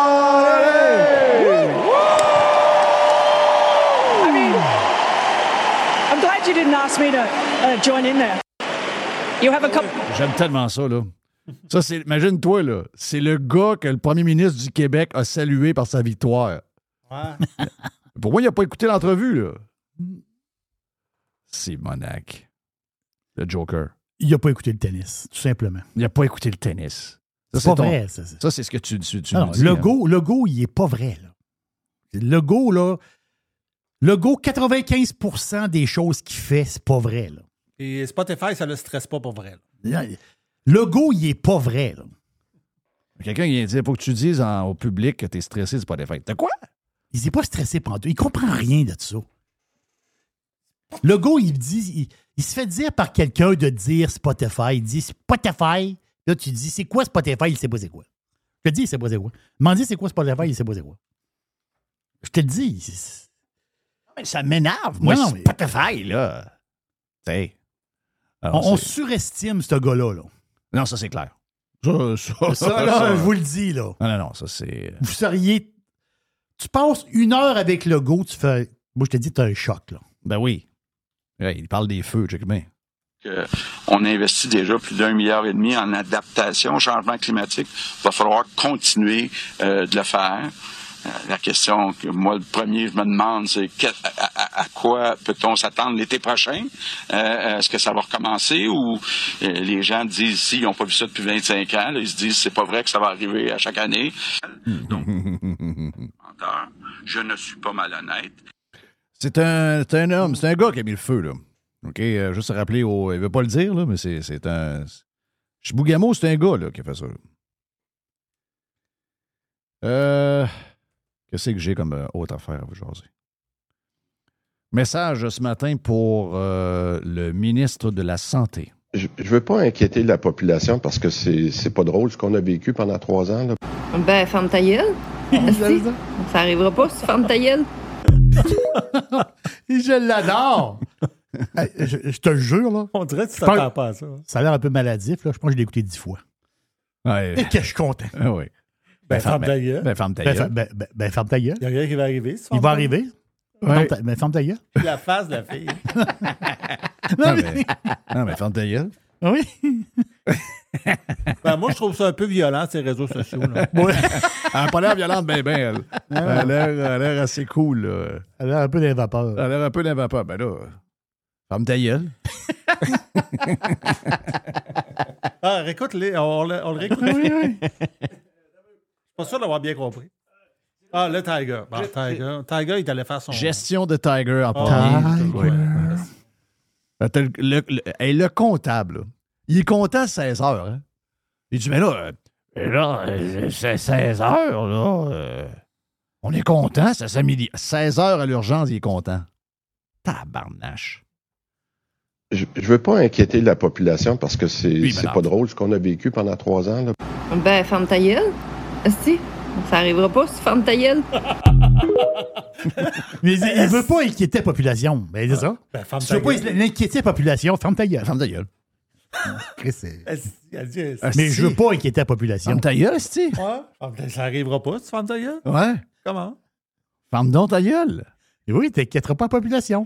C'est toi qui inquiète la population. Ferme ta gueule. Chris, Oui. ça, c'est pas compliqué. Le gars, hier, il, a- il- il est, à- il est avec Tidval hier. Puis, euh, Tid- il est avec Tidval à la conférence de presse pour euh, le, le- ouais, Tidval, la, la mairesse de Montréal. OK, tu Ah, l'appelles si Sidval. Puis, euh, bon, Ah c'est oui. parce qu'on on commence, à, on commence à être proche, elle, puis moi, là. Puis, euh, il annonce la, la- la modernisation de l'hôpital Maisonneuve, Maisonneuve-Rosemont. Mais le gars, il n'a aucune idée du budget et non plus de la date que ça va être fait. Voyons, Chris. Pourquoi tu fais, pourquoi tu faire une conférence de presse? Tu viendras voir les journalistes, puis tu le diras au monde quand tu vas savoir, ben, ça va coûter 500 millions, puis ça va être prêt en décembre 2027. That's it. Bon, OK. Là, il n'y a pas d'idée de la date, il n'y a pas d'idée de l'échéancier, il n'y a aucune idée du budget de re- reconstruction de l'hôpital. Zéro. Nia, nada, rien. Incroyable. Ça, ça a l'air que c'est le meilleur qu'on a eu. Ça a l'air qu'on n'a jamais eu un gars bon de même. Ah, il est bon, il est vraiment bon. Qu'est-ce qui se passe? Oh, ça, je n'ai pas entendu. C'est euh, Jacques Strapp qui met ça. Justement avec le ministre de la Santé. Allons-y. Ça reste élevé, 168 Ouais. peut-être journal. Bon. Coudon! Non, mais. euh, En février, mars, vous vous souvenez, vous avez fait le groupe de travail urgent. Vous allez voir d'ici quelques mois, ça n'a pas beaucoup. euh, Ben, regardez là. Au niveau de ce qu'on appelle, moi, la, la statistique, là, c'est la durée moyenne de séjour pour quelqu'un sur civière. C'est ça qui est le plus difficile à améliorer. Au... Hey, lui, Genre, là. Bon. Coudon! Non, non, non, non, Non, mais- lui, lui, là, lui, là, ce gars-là, là, qui est supposément la sommité des administrateurs, un des plus grands au Québec, Hey, c'est un gars Mm-hmm. de cherche au privé, de la caisse de dépôt. Le gars, il bullshit n'importe quoi. Au niveau de ce qu'on appelle, moi, la, la statistique, là, c'est la durée moyenne de séjour pour quelqu'un sur civière. C'est ça qui est le plus difficile à améliorer. Au pire de l'an dernier, fin 2022, là, on était à 21, 21 heures d'attente. En ce moment, quand je prends la Ça n'a pas de bon sens. Ce serait pas de bon sens. On vise 14 heures. OK, on, on vise le PC de 21 heures qu'on était à 14 heures. Il y a des gars, ils visent 14 heures. On se promène Ouais. aux États sur le bord des autoroutes, c'est marqué 20 minutes. Oui. Ouais, C'est 20 marqué minutes où vous êtes renversé. 14, oui. Alors, le gars, il vise 14 heures. Où c'est qu'on est? hein? Parce qu'à 14 heures, vous roulez à peu près deux fois la même civière dans une journée. Aujourd'hui, on à- Non, on a. ah, c'est pas pire, ça. Le but, c'est d'avoir deux personnes la civière par jour. OK. Tout un but. 16 heures. C'est quand même une grosse amélioration. Ben oui. C'est pas partout. Quand vous me donnez des statistiques, là, de, de- Parce que là, vous regardez le taux l'autre est en train de d'occupation. Vous avez un autre tableau qui montre. Mais ce que je vous dis, Ouais, là, c'est qu'en ce moment, mais, la euh, moyenne de tout ça est à 115% À 115% c'est pas mauvais. Le problème, c'est que j'en ai qui sont à 160% Alors, les meilleures pratiques qu'on a réussi à mettre dans la cellule de crise, le seul enjeu, c'est qu'ils ne sont pas appliqués partout. OK, bon. Ah, c'est- Il faut L'autre, il veut juste se sauver. Là. Il faut Ah, ouais, est-ce que je veux m'en aller là? 100 122% 122 120 Non, non, non, non, partout. t'as- il y a Un roulement, papiers, deux il court civières, après. Là, là, check le papier, check le Ah, papier. ouais. Ah, il faut toujours avoir la madame femme ta gueule de proche, là. Ah oui, oui, oui, oui. C'est- Elle euh, est essentielle. Ferme ta gueule. Elle est essentielle. Ben oui, mais là, si t'es pas stressé, ferme ta gueule. Euh, si tu veux pas que ça arrive, ferme ta gueule, tu sais. Hein? Je, je veux pas inquiéter la population parce que c'est pas drôle ce qu'on a vécu pendant trois ans. là. Ben, ferme ta gueule. Asti, ça arrivera pas si tu fermes ta gueule. Je l'adore! T'as dit que tu l'as écouté dix fois hier? Oui. On est rendu à 13. On est à 13. est meilleur avec le temps, hein, mais ça, Ouais, ça ouais, résume meilleur. tellement tout ce qui est arrivé. Là. Ouais, euh, euh, euh, euh, Aussi simple que ça. Ouais, ouais. La gang de Franco Nuevo à Radio-Canada, la gang de gauchistes extrêmes. Ah non, j'aime oui. pas ça dire ce mot-là. Euh, la, Et- gau- la gauche sauvage. Voilà, c'est le terme que j'aime mieux. La gauche sauvage. Écoutez, je vais, je vais vous la raconter, l'anecdote. Euh, Raphaël, journaliste à la recherche avec nous, a demandé... Journa- a- Journaliste à la recherche. Qu'est-ce que c'est ça, un journaliste à la recherche? Ben, c'est parce que là, ça dépend des, des braquettes. Là. OK, OK. Ouais, c'est des braquettes Ça, c'est une braquette de plus que recherchiste Ouais. et un deuxième recherchiste. Hey, toi, Euh, Jerry, t'en as des braquettes en tabarnak. Hein? On va dire que toi, tu dois en avoir la braquette recherchiste euh, principale, secondaire, internationale, Oh, régionale, locale. Euh, Moi, je suis, euh, moi, je- moi, je assistant recherchiste à Jerry. Et si bon, oui. Oui. Ben, T'en as, t'en as des chapeaux aussi. Toi, t'as beaucoup de chapeaux. là. Moi, j'étais en charge de la tondeuse. Quand du gazon à ce temps-là, ça pousse, c'est l'enfer. T'es écœuré, j'ai hâte qu'il neige.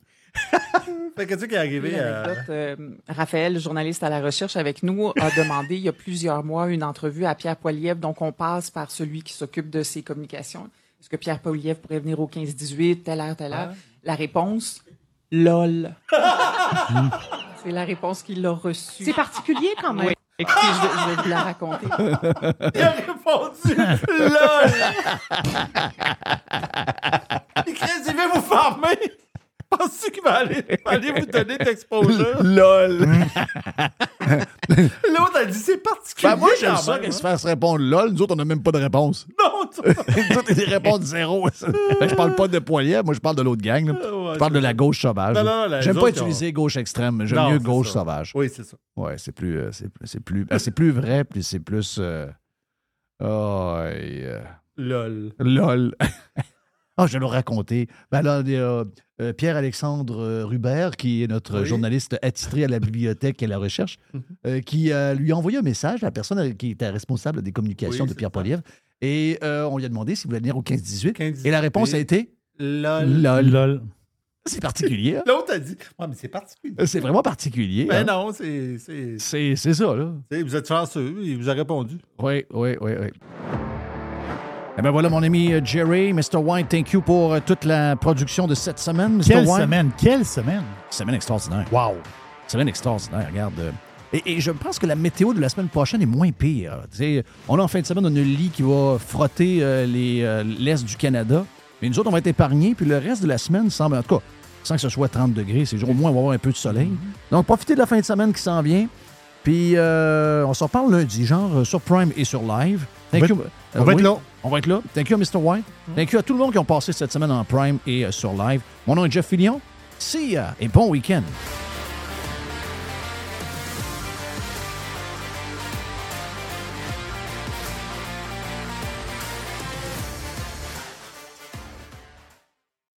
Professionnels et entrepreneurs du Québec, augmentez votre productivité avec Nimbax. Nimbax vous aide à mieux comprendre et surtout maximiser l'utilisation des logiciels Atlassian tels que Jira et Confluence. Nimbax est votre seul partenaire 100% québécois. Gestion de licence et formation pour votre équipe dans le but d'atteindre votre plein potentiel. Et surtout, un meilleur retour sur votre investissement. Nimbax, les experts Atlassian au cœur de Québec.